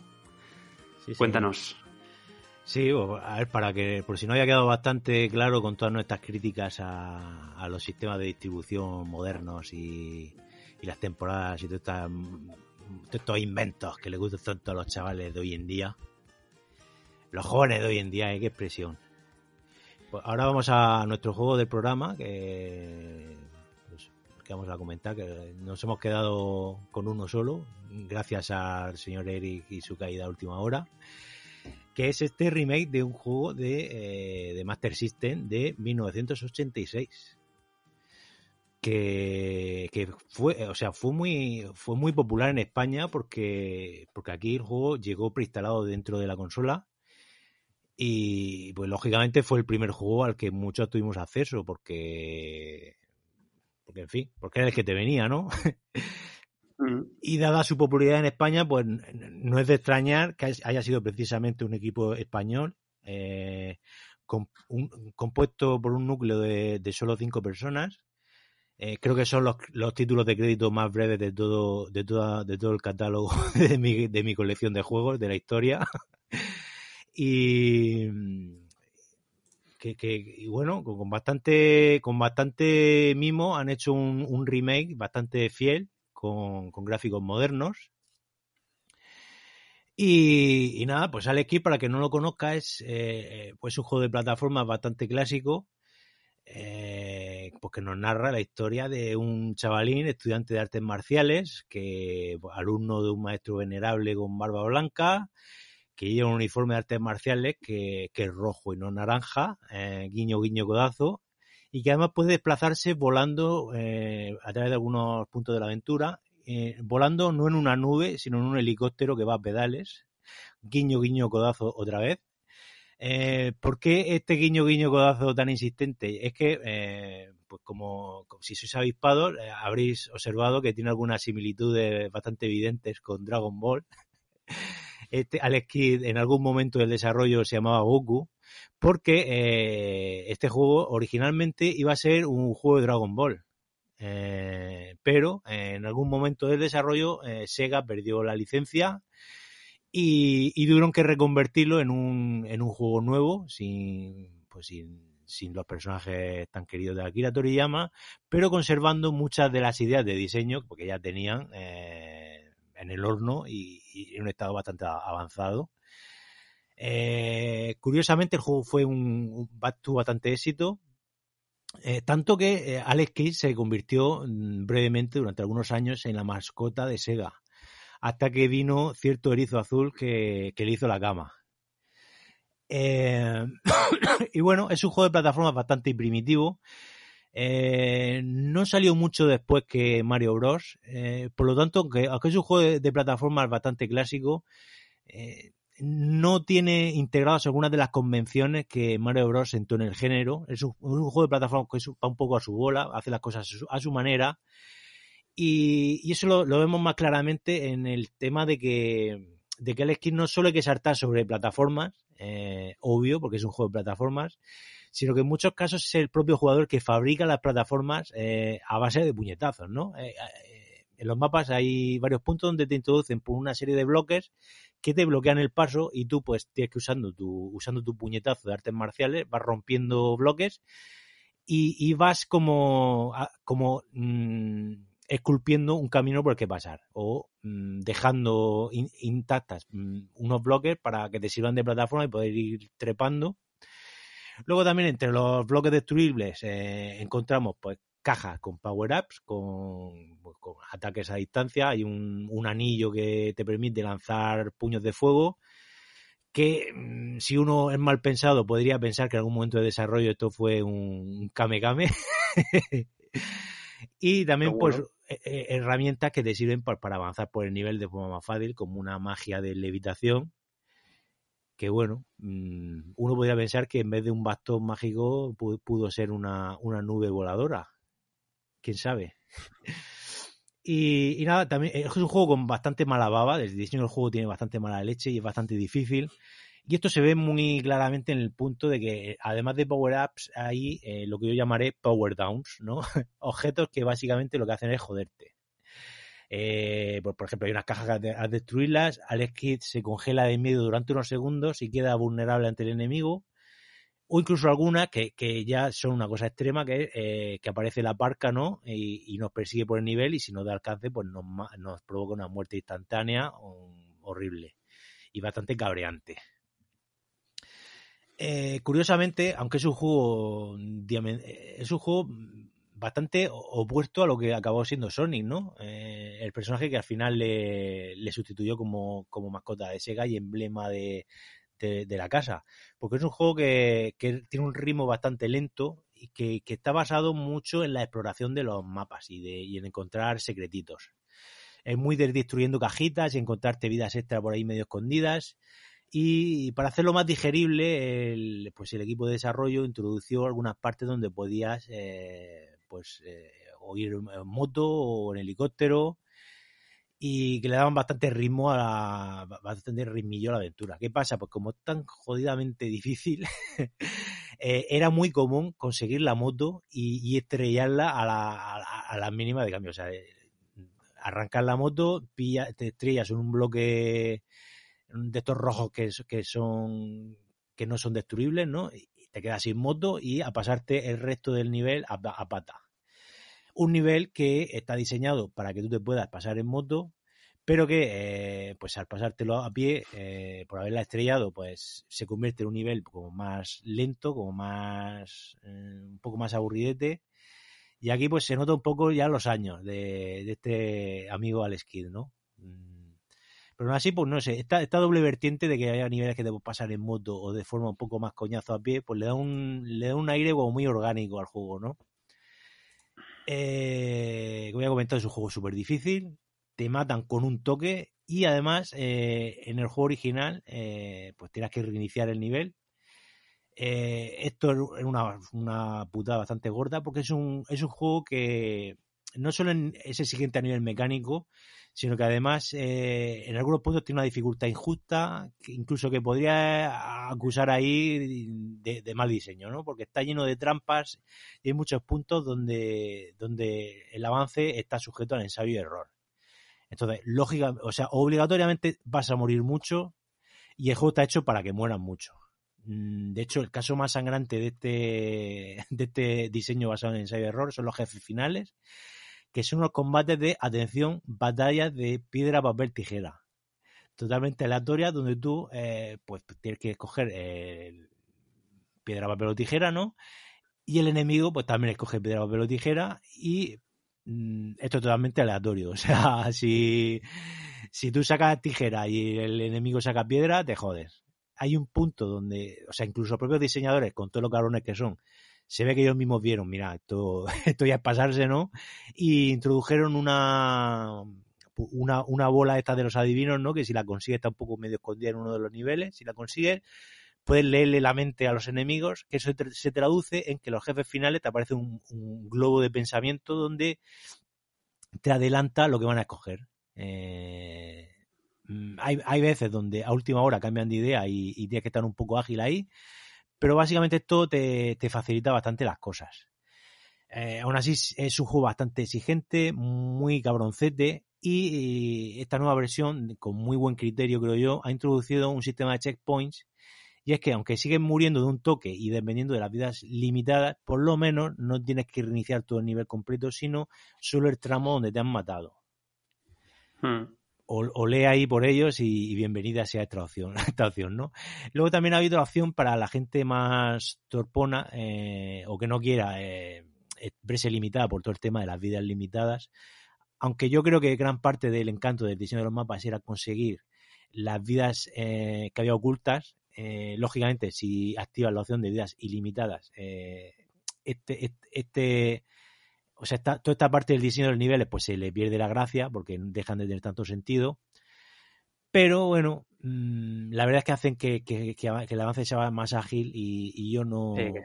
que ya no estamos para estos trotes. Exactamente. O sea, yo no me avergüenzo de reconocer que esto lo he activado como, como un cabrón y, después de una primera partida donde, donde he jugado con el, pues, con el modo con vida, esto lo he activado y ya el resto del juego me lo pasaba así, porque además la parte, la recta final del juego es una cosa tremenda. O sea, yo en mi cuando era joven, la plenitud de mis facultades, yo no conseguí pasarme este juego. Llegué al último castillo, pero ya ahí no daba más la mata y ahí se me quedó la cosa. Entonces, eh, gracias a este sistema de vidas ilimitadas, yo he conseguido ver el final del equipo por primera vez en mi vida, así que ole, ole por esta gente. ¿Lo has jugado en, visualmente original, con los gráficos originales o eh, Yo he jugado con los, con los gráficos nuevos. O sea, el juego em, tiene un botón, el, el, típico botoncillo donde puedes pasar los gráficos eh, originales pero yo lo siento por. Mira que tengo nostalgia y todo eso, pero la verdad es que Alex es un juego bastante feote. Y, y los no gráficos, la verdad es que le, sientan bastante bien. Eh, le sientan bastante bien. De hecho, el juego. son, no son una maravilla, pero son bonitos. Son bonitos, son, agradables. Sí, el, remake es muy fiel a los niveles, replica uno a uno los niveles clásicos, pero le da un lavado de cara eh, completamente nuevo los gráficos originales son bastante vetustos y en algunos puntos han tenido que hacer un ejercicio ahí de interpretación. Le pasa un poco como, como al remake de, de Demon Soul, ¿no? Que, que, lo, que hay algunos enemigos que, que, están tan mal hechos, ¿sabes? Que han tenido que, que, han tenido que usar un poco la imaginación para, para, para, mm, como para darles un poco de forma, ¿no? Y, y le sienta muy bien, la verdad. Es un acabado muy, muy simpático. Eh, sí que no te vuela la cabeza, pero es un, pixel, un pixelar muy, muy detallado que, a mí me recuerda a los pocos juegos 2D que llevan a salir para las consolas de 32 bits. Eh, ese acabado, ¿no? Que, que, tiene píxeles, ¿no? Le ves el píxel, pero no pero no, no tiene una no tiene esa estética tan retro, tan cuadriculada ni tan fea, ¿no? Es mm. como una estética clásica, ¿no? Pero, pero de ejecución moderna. Yo te digo, yo prefiero esto este, esta especie de pixel suave, hmm. que estos casi que parecen juegos flash. Ay, ay, eso, eso iba a comentar, eso iba a comentar, efectivamente. A mí me gusta más así. Sí, sí, porque desde luego hay, sí, sí, que hay juegos que eh, tienen este acabado flash como usando degradados para no recurrir al pixel y tal. Y yo creo que eso le quita, le quita saborcillo a los gráficos. Aquí eh, pese el pixel, pero es un pixel con muy buen gusto, muy, muy agradable, muy, muy bonito vamos, a mí me gusta mucho la, estética que tiene este, este remake del Skid y creo que les ha quedado bastante pintón. Con la música han hecho algo parecido, eh, han cogido las, melodías originales y las han reinterpretado con instrumentos eh, un poco de, o sea, han usado instrumentos electrónicos y también instrumentos reales. Eh, aquí mm, le han dado mucha presencia, una cosa que me ha llamado mucha atención a la guitarra española y, le sienta súper bien, la verdad, porque el juego, aunque, aunque mm, transcurre en un planeta remoto de fantasía, ¿no? El juego tiene un aire muy mediterráneo, por, estos cielos azules, estas playas y tal, muy, muy sega, ¿no? Una estética muy sega. Entonces, pues, esta música tan basada en la guitarra española y tal, le da un aire, pues eso, muy mediterráneo, muy, muy cercano. De hecho, eh, el equipo este español ha tenido el, detalle bastante simpático de, eh, o sea, Alex Kidd, eh, a la cara de los niveles, eh, la meta, digamos, es comerte, en la versión japonesa te comías un, un, un onigiri y la versión europea y, americana eso lo sustituyeron por una, por una hamburguesa, ya que han introducido la tortilla española, la tortilla española, ¿no? Pues en el menú del juego puedes seleccionar el tipo de dieta que quieres para el kit, puedes eh, pues puedes comer eh, la hamburguesa, puedes comer los onigiris. Eh, han introducido también el, pescado con patatas fritas, fish and chips, ¿no? Mm, no sé si en alguna parte del mundo comió fish and chips, pero bueno, aquí están los fish and chips. Y la tortilla española, que, me ha hecho bastante gracia y me, me parece que muy bien traído, la verdad. Y, nada, pues a nivel, a nivel artístico me parece un remake muy, muy bonito, muy, muy agradecido. Eh, pero, pero, pero, pero, si hilamos muy fino, eh, sí que es verdad que a nivel mecánico he encontrado algunas, eh, sí que quizás no es tan fino ni tan respetuoso como, como cabría imaginarse, ¿no? O sea, mm, a ver, esto es hilar muy fino, ¿vale? Pero tú, si has jugado al esquí desde pequeño y tienes todavía en tu memoria muscular el, tacto de los saltos y tal, eh, el esquí original tenía un poco de inercia el personaje, ¿vale? Y esa inercia la han intentado replicar un poquillo aquí. Hasta cierto punto lo han conseguido, pero yo he notado que aquí hay un poco de latencia en el control. Una latencia microscópica y inapreciable para alguien que, vaya a jugar de primeras al Kid, pero que está ahí, está ahí y, en algunas partes donde, donde se exige una precisión tan finísima eh, como tiene el original, pues ha habido partes donde yo me, he puesto la, la, versión 2D, o sea, el, el, salto a la versión clásica para, para beneficiarme del control original, porque lo he encontrado más como más fácil, o sea, no, no, diré más fácil porque no es un juego fácil, ¿no? O sea, vamos a ver, Iván, cuando, cuando tú cambias del nuevo al original, sí. ¿me estás diciendo que notas que el control cambia un poco? Eh, sí, yo lo he notado. Lo he notado, no sé si es porque... Qué raro, ¿no? Sí, es muy raro, es muy raro, no sé si Igual es, un tema más gráfico. Puede ser, puede ser, pero sí he notado como que la inercia del personaje es un poco distinta, no sé. Igual es cosa mía y no sé, igual es cosa de los gráficos, no sé, pero Mm, algo hay ahí, algo hay ahí. Me, cuesta, me cuesta un poco ponerle palabras, no porque es una cosa muy, muy subconsciente y muy subjetiva, ¿no? Pero sí he notado ahí como que, que había un par de puntos del juego donde, eh, o sea, me he encontrado más cómodo jugando la versión clásica que la versión remake. Mm, Qué raro. Es un poco raro. Y, sobre, todo, sobre todo teniendo en cuenta que es un juego de los de cambiar con un botón de versión, sí, ¿sabes? Sí, y aquí esto tomado loco con un poco como entre comillas, porque es una cosa muy subjetiva, muy, muy mínima y que puede ser que vosotros ni os deis cuenta, ¿no? Pueden ser manías mías, no lo sé, pero es un factor que ha estado ahí y pues yo lo menciono, ¿vale? Eh, luego, aparte de todo el lavado de cara y tal, pues eh, han introducido un modo clásico que es eh, jugar al juego tal cual estuvo diseñado con los reinicios del nivel completo cada vez que te matan que estar muy loco.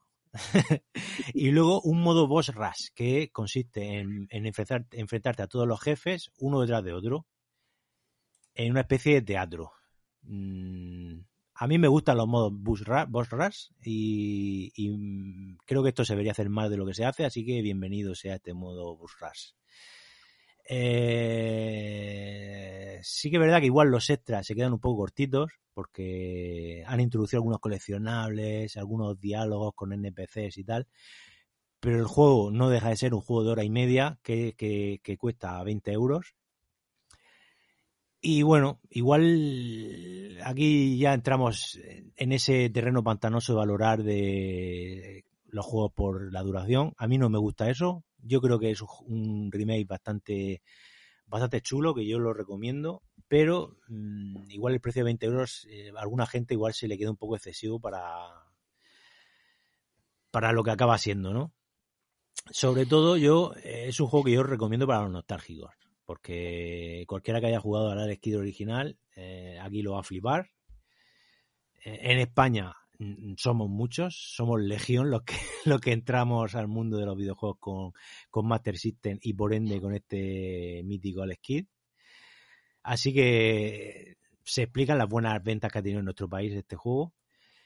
Pero mm, para gente que nunca ha jugado al Skid, pues quizá haya juegos modernos mm, que sean más recomendables, no sé, por un Rayman Legends o no sé, seguro que tú tienes más en la cabeza ahora mismo.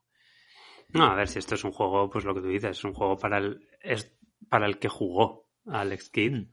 o para el que quiere descubrir qué fue Alex Kidd en su momento de una manera más agradable. Mm, el que llegue aquí pensando que se ha comprado un juego nuevo o o que lo vea en una tienda y diga, ah, pues mira, este juego pinta curioso, pues igual llega a casa y dice, madre mía, ¿qué es esto? eh, sí, aún así se, juega con gusto. Mm, a pesar de lo cabrón que es, yo creo que tiene ideas de diseño que son muy vigentes. Eh, y en general todo el acabado estético de los gráficos, los menús están hechos con muy buen gusto también. Eh, sí, está guay. Es muy agradable, es un juego bonito, que se juega bien, en fin, no sé, no, no es el juego del verano, ¿no? Pero, pero uno de estos juegos para, para fumártelo entre, pues yo qué sé, mm, te, acabas un RPG de 50 horas y antes de meterte con algún mundo abierto de también de 30 horas o de 50 horas, pues te metes un, un Alex de, un par de orillas ahí más bien que, nada y la verdad es que se disfruta. Pues sí, pues yo creo que ahí, ahí queda la recomendación. Mi problema con Alex Kidd es que yo no tengo el factor nostalgia. Hmm. Mm, y yo en aquella época no tenía consola de Sega ni, ni tengo una especial. Así, ha salido. Así ha salido. Bueno, algunos dirán que así he salido yo, otros dirán que así has salido tú. pero sí, es, un juego al que a, que a veces he tenido ganas de comprar, pero que siempre me quedo un poco ahí como. Mm, Bueno, no sé, tampoco. Sí. Ah, está muy bien. Esta versión, desde luego, es un buen motivo para, para meterte por primera vez en el mundo del esquí. Y y bueno, el tema de que salga para Switch, la verdad es que es un aliciente, porque es un juego que se presta mucho a jugar en portátil. Así que por ahí yo creo que van a pillar más de uno. Mm. Mm. Sobre eh, todo con una pantalla OLED. Sí, hombre, la pantalla OLED ahora. Eh, no sé, espero que sigan remaqueando los demás juegos de, la saga Alex Kidd. Aunque. ¿Cuántos, cuántos son? son bastantes, son bastantes. Son, no sé si son 5 o 6. Lo que pasa es que ¿Ah, a mí. Ah, no, no sabía. Lo que pasa es que a mí, en términos de diseño, pues la verdad es que desde luego este primero yo creo que es el mejor. Y sí que luego fue cayendo. A ver, luego hubo para, uno para Mega Drive que también estuvo bastante bien. Pero ya empezaron ya un poco a flojear. Ya el Sega empezó a apostar ya muy fuerte por Sony y Alex Kidd los tuvo ahí como de de segunda fila. Luego el último creo que fue una, un crossover con el mundo de Shinobi muy un poco más flojete y la verdad es que no no acabó al esquí de la mejor manera, la verdad. Son, son seis, Iván. Son seis. Bueno, pues sí. Está el Miracle World, este, el que estás hablando. Luego está el Lost Stars. Luego el BMX Trial. High Tech World. El que hablabas, que yo creo que era el Enchanted Castle. Castle y luego el Shinobi. Ese es bastante bueno, Encantes, el Enchanted Castle. Ese creo que es el de Mega Drive, ¿verdad? Sí. que es una como la, continuación, digamos. Sí, yo creo que. Y luego el Shinobi World. Yo creo que si hacen secuela van a tirar directamente a por el de Mega Drive porque es que los demás mm, tienen su punto, ¿no? Pero no son tan perdurables. Pues bien, yo te iba a decir que, que, los que nos escuchen verán que llevo segundo programa consecutivo sin hablar de nada. Pero es que yo sigo con mi día, ¿no? Sigo con mi limpieza, sí. has dado eh. pues lo que hablé. Limpiando la Play 5, ahora ya comenté en el último programa que jugué bastante al Returnal y luego he estado con el Demon Souls, he estado jugando al FIFA. Ah, pero está, muy bien, ¿eh? A mí, a mí me gusta mucho dedicar el verano a ponerse al día un poco. Mm. Todas estas espinas clavadas que se te quedan a lo largo del año de juegos que, que, se te quedan pendientes o que incluso te compras y al final no terminas de, terminarlos o, o te los mm. dejas un poco para otro, por otro momento, ¿no? Y el otro día me terminé el Astros Playroom, que la verdad es que Está bastante guay, sí, sí. Mm, de nuevo, a mí me pasa que yo no tengo el factor este de nostalgia o cariño por la Play y por Sony en general, pero aún así está muy, muy divertido y muy agradable. Y tiene unos trofeos también muy chulos. El típico juego que te lo pasas en media tarde, porque es que dura media tarde, y que te quedas muy a gusto. Mm. Yo, yo, escucha, el que se pilla una Play 5 ahora, que no, que no mire Astro Playroom con, de reojo, ¿sabes? Que, porque esto es un... O sea, yo me parece una... O sea, a ver, habiendo ahora juegos de verdad, juegos grandes en su cajita y tal, es un poco más complicado recomendarlo porque, porque en fin, no es lo mismo cuando está la, consola recién salida y solo tiene el catálogo de lanzamiento que ahora que ya hay algunas cosillas más para elegir. Dos cosas más.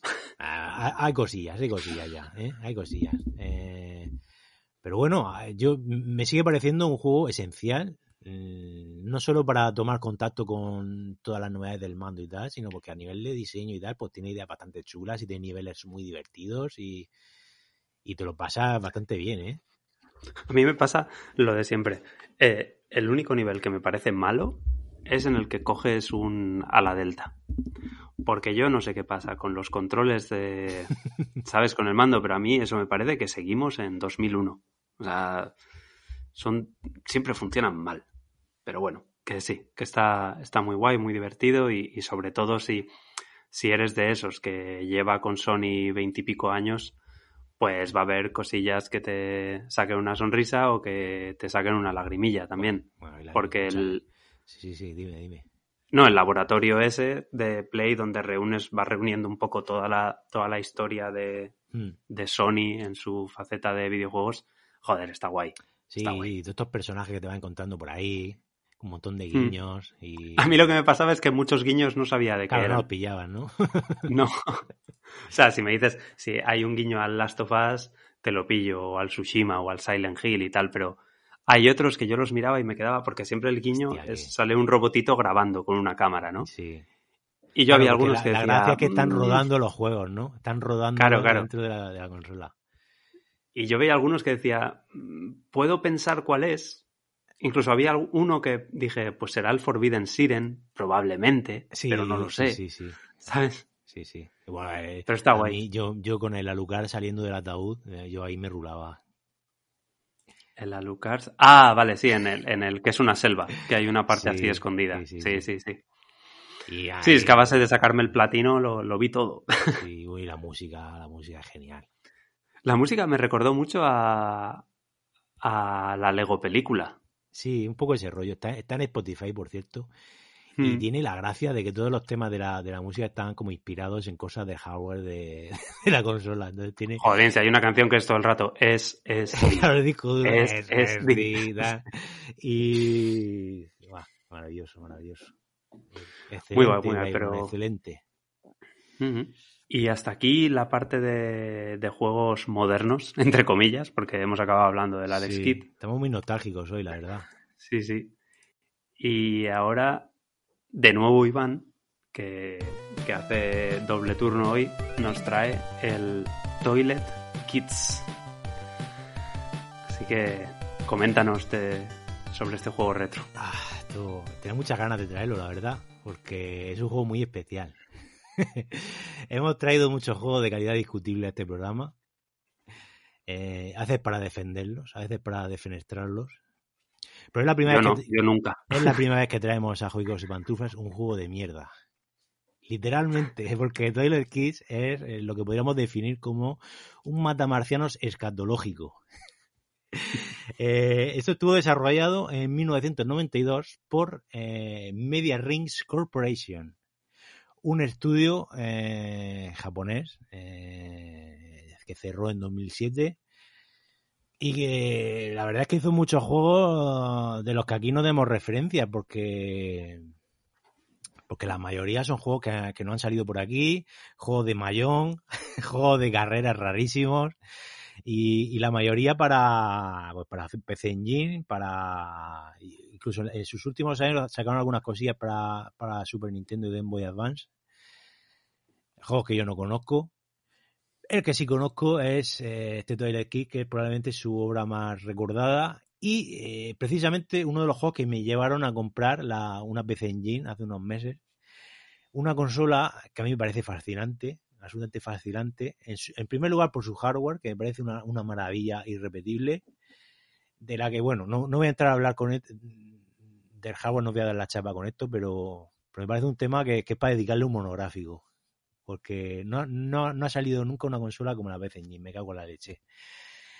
Eh, sino también por un catálogo de juegos absolutamente desquiciados. O sea, eh, esta consola tuvo, tuvo bastante éxito en, Japón, eh, no tanto en Occidente, pero en Japón es toda una institución. De hecho, eh, a mí me ha sorprendido bastante, creo que llegó a superar en popularidad a la Famicom, a la, NES, y, y, se convirtió en la consola de referencia de los hogares japoneses. Mm. Si, habéis, si habéis visto la serie de anime High Score Girl, eh, que repasa una parte importante de la serie, repasar un poco la historia de los videojuegos desde el punto de vista de un chaval japonés de, pues de, durante los 80 y 90. Eh, ahí sí que se dedica bastante a, hablar de la PC Engine y se le dedica bastante, o sea, es, un, es una serie que os recomiendo mucho para conocer un poco la importancia histórica de esta consola y salieron juegos eh, loquísimos. Uno de esos, uno de los más locos que salieron es este Toilet Kids, que eh, pues arranca con una cinemática de anime. Eh, era muy habitual en los juegos de PC Engine arrancar con una pequeña cinemática, cinemática de anime. Eh, que un chaval, pues, pues se desvela por la noche, ¿no? Y pues se va al retete, pues a, pues a cagar, ¿no? Lo típico que te da un apretón por la noche, te despiertas y, y vas a, al señor Roca en el, en el RDD, pues, eh, no se sabe muy bien si, si es una pesadilla o es algo, un acontecimiento que sucede en la realidad, ¿no? Como que se abre una especie de portal que, que lo, lo transporta a un, a un mundo de fantasía, eh, podría llamarlo un, podría llamarlo el mundo pues de, de, de, pues de la mierda. el mundo de la mierda. escatológica, vaya. Sí, es el mundo, un mundo donde todo está relacionado con la caca y el pipí. Y este chaval, pues montado en, un, en una especie de orinar volador, eh, se enfrenta pues a una serie de, enemigos absolutamente absurdos, eh, donde todos pues tienen alguna relación con el mundo pues de lo escatológico, pues, pues eh, en fin, hay chorras, hay chorras volando que te disparan, se disparan goticas de orina, ranas defecadoras, eh, zurullos voladores, hay culos gigantes, hay pues orinales que te salpican cagarrutas, hay, en fin. Todo, todo tiene o, o, o pene, o sí, culo. Sí, o culo, y además son culos humanos, porque por ejemplo hay, hay jefes, bueno, por supuesto hay jefes finales, eh, a ver, el juego eh, es un matamarciano bastante clásico de scroll vertical, y tú, pues, tú vas eh, disparándole a todos los enemigos que te, que te van apareciendo. Pues hay aquí un rosario de enemigos totalmente increíble. De hecho, el, el, el, juego es un despliegue de imaginación absolutamente arrollador, porque es que eh, juegas absolutamente fascinado preguntándote qué será lo siguiente. Porque, porque es que además hay, un, hay una variedad de enemigos eh, absolutamente eh, enorme. O sea, ahí, o sea, aquí han echado los restos los diseñadores. Y, y por supuesto, una parte importante del juego es enfrentarte a unos enemigos finales que eso es para verlo, eso es para verlo. El primer enemigo final son, son tres arañas gigantes. Con eh, culo. Son culo. Son arañas culonas, ¿no? Pero el culo, el culo que le han puesto, pues es un, un culo, un culo, como un culo humano, ¿no? Y le disparan, pues, zurullos. Lógicamente. Eh, todo, todo está relacionado con los zurullos, con, con, con, la, con el pipí, con, en fin. Eh, Sí, las típicas, las típicas torretas, las típicas torretas de, de los matamarcianos, ¿no? De, de, scroll vertical. Sí. Aquí no son torretas, son, son inodoros que se levantan la tapa y sí, te lanzan mierda. Sí, sí, sí, sí. Incluso cuando, incluso a los animales, pues, pues les ponen chorricas, les ponen culo, pero es que incluso en, en niveles avanzados te encuentras con, con, engendros mecánicos, por ejemplo, un helicóptero con culo, que, que eso ya es una, un concepto absolutamente sí. uh, loquísimo, ¿no? Y, y, bueno, te vas encontrando con enemigos voladores donde tú les disparas por los típicos disparos de típico mar, matamarcianos. También hay unidades que van por tierra y, otro y tienes otro botón para disparar bombitas. Donde tú, pues, Iván, espera, explícalo bien, porque el helicóptero es básicamente, imaginaos, un helicóptero normal, visto desde arriba, claro, claro. que lo que es la cabina está sustituida por, por digamos, un, una persona en cuclillas. Sí, un culo en pompa. Un, culo en pompa con las piernas y te va lanzando pues lo que te lance. Sí, que, son zurullos. Te tiras zurullos, mm. sí. Luego te, cuesta las típicas mm, las típicas mierdas de estilo manga que son como pues como un cucurucho, ¿sabes? Como así como en punta, ¿sabes? Como tartitas. Sí, sí, sí. Y en fin, es todo como muy. Eh, es, todo asqueroso, ¿no? Pero muy simpático, muy gracioso. Te, partes de risa porque es que. Eh, o sea, realmente juegas con verdadera curiosidad por saber qué, con qué te va a sorprender a continuación el juego. Pero es que el juego no es malo. El juego es bueno, es bastante divertido. El juego, a ver, se le puede echar en cara que es muy, muy sencillote. Yo he echado en falta más power-ups. Eh, siempre estás con el disparo básico, ¿no? hay, algunos disparos avanzados pero tardan mucho en llegar. Eh, entonces, pues bueno, se echa en falta un poco ese rollo de, los, de los matamarcianos de ir mejorando el arma progresivamente y tal. Aquí la gracia no es esa. Aquí la gracia, pues ir viendo los enemigos, ir riéndote con, con, con las propuestas eh, ridículas y absurdas con las que te echa el juego a la cara cada cierto tiempo. Y y lo que sí puedo comentar que lo que sí que me ha gustado es que es un juego bastante accesible. Es un juego muy, muy recomendado para, para gente que se está iniciando en los matamarcianos de estilo clásico. No es fácil, porque ningún juego de este género lo es, pero sí que es bastante eh, digerible. Eh, valga la redundancia, ¿no? por todo el tema sí, no es un rollo Danmaku mm, locura de balas. Sí, sí, o sea, aquí no es, no es un, un gel, ¿no? Es un, es un juego bastante accesible. A ver, si tú quieres jugar un matamarciano mm, de pata negra, en, esta misma consola tienes los, los R-Type originales. Incluso si tienes la versión, como tengo yo, la versión con CD, la, la PC Engine R, que lleva un lector de CD y, capacidades eh, avanzadas, ¿no? Salió los R-Type Complete, que es una, una versión que te que reunía en un CD los dos R-Type originales eh, revisados y eso es una absolutamente maravilla, esto es una gozada. Pero eh, sin estar a ese nivel de, de excelencia, pues Toilet Kids es un, un sistema muy, muy divertido, muy, muy accesible muy para todos los públicos. Yo esto se lo pondría sobre todo a un chaval de jovenzuelo. Si tenéis algún hijo, le, se lo podéis poner con algún emulador y tal. O ponérselo porque es que se va a partir de risa. y no me hago responsable si luego coge una, una obsesión insana con dibujar culos y, y todas estas cosas. Pero, en fin, un juego maravilloso. Una, una, una, una, una rara avis en la historia de los videojuegos y uno de los mejores juegos de borrachera que te puedes echar a la cara mm, de ninguna época. Pues. Y, nada, yo estoy súper, súper, súper súper orgulloso y súper satisfecho conmigo mismo por haber llegado en la vida al punto de comprarme una PC Engine y conseguir localizar un, un Toilet Kids original. no diré lo que me ha costado porque, porque está feo, ¿no? Porque ya lo sabemos, porque...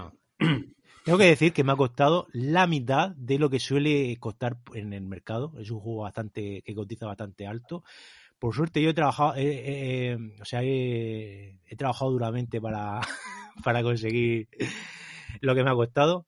Eh, no me ha costado más que un juego de novedad actual, ¿vale? Eh, y estoy muy contento por haber conseguido ese precio bastante razonable, pero si os ponéis a buscarlo, mm, veréis que es muy fácil que te cobren por él por 130 euros, 150 euros.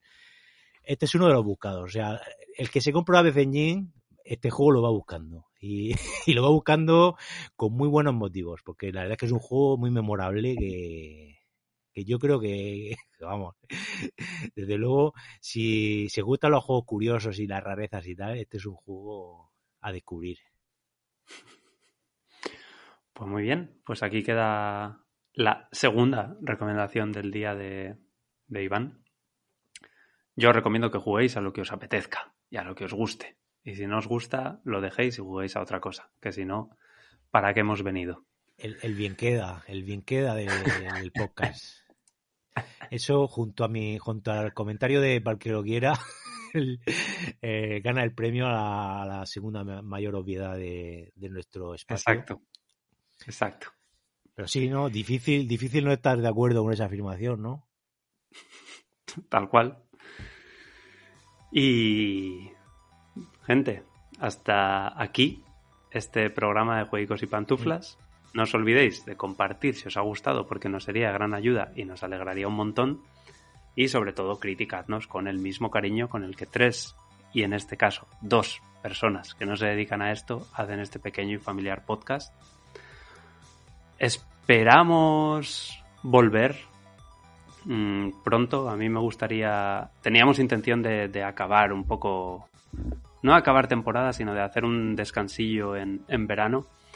Pero a mí me gustaría hacer ese descanso o terminar al menos estando los tres. Mm. Así que no prometemos nada, pero nos gustaría, nos gustaría hacer al menos uno más antes de, de descansar. Y nada, un abrazo a todos, muchas gracias, tanto a vosotros como a Iván y en la distancia a Eric. Hasta la próxima, gente. Hasta luego. Chao.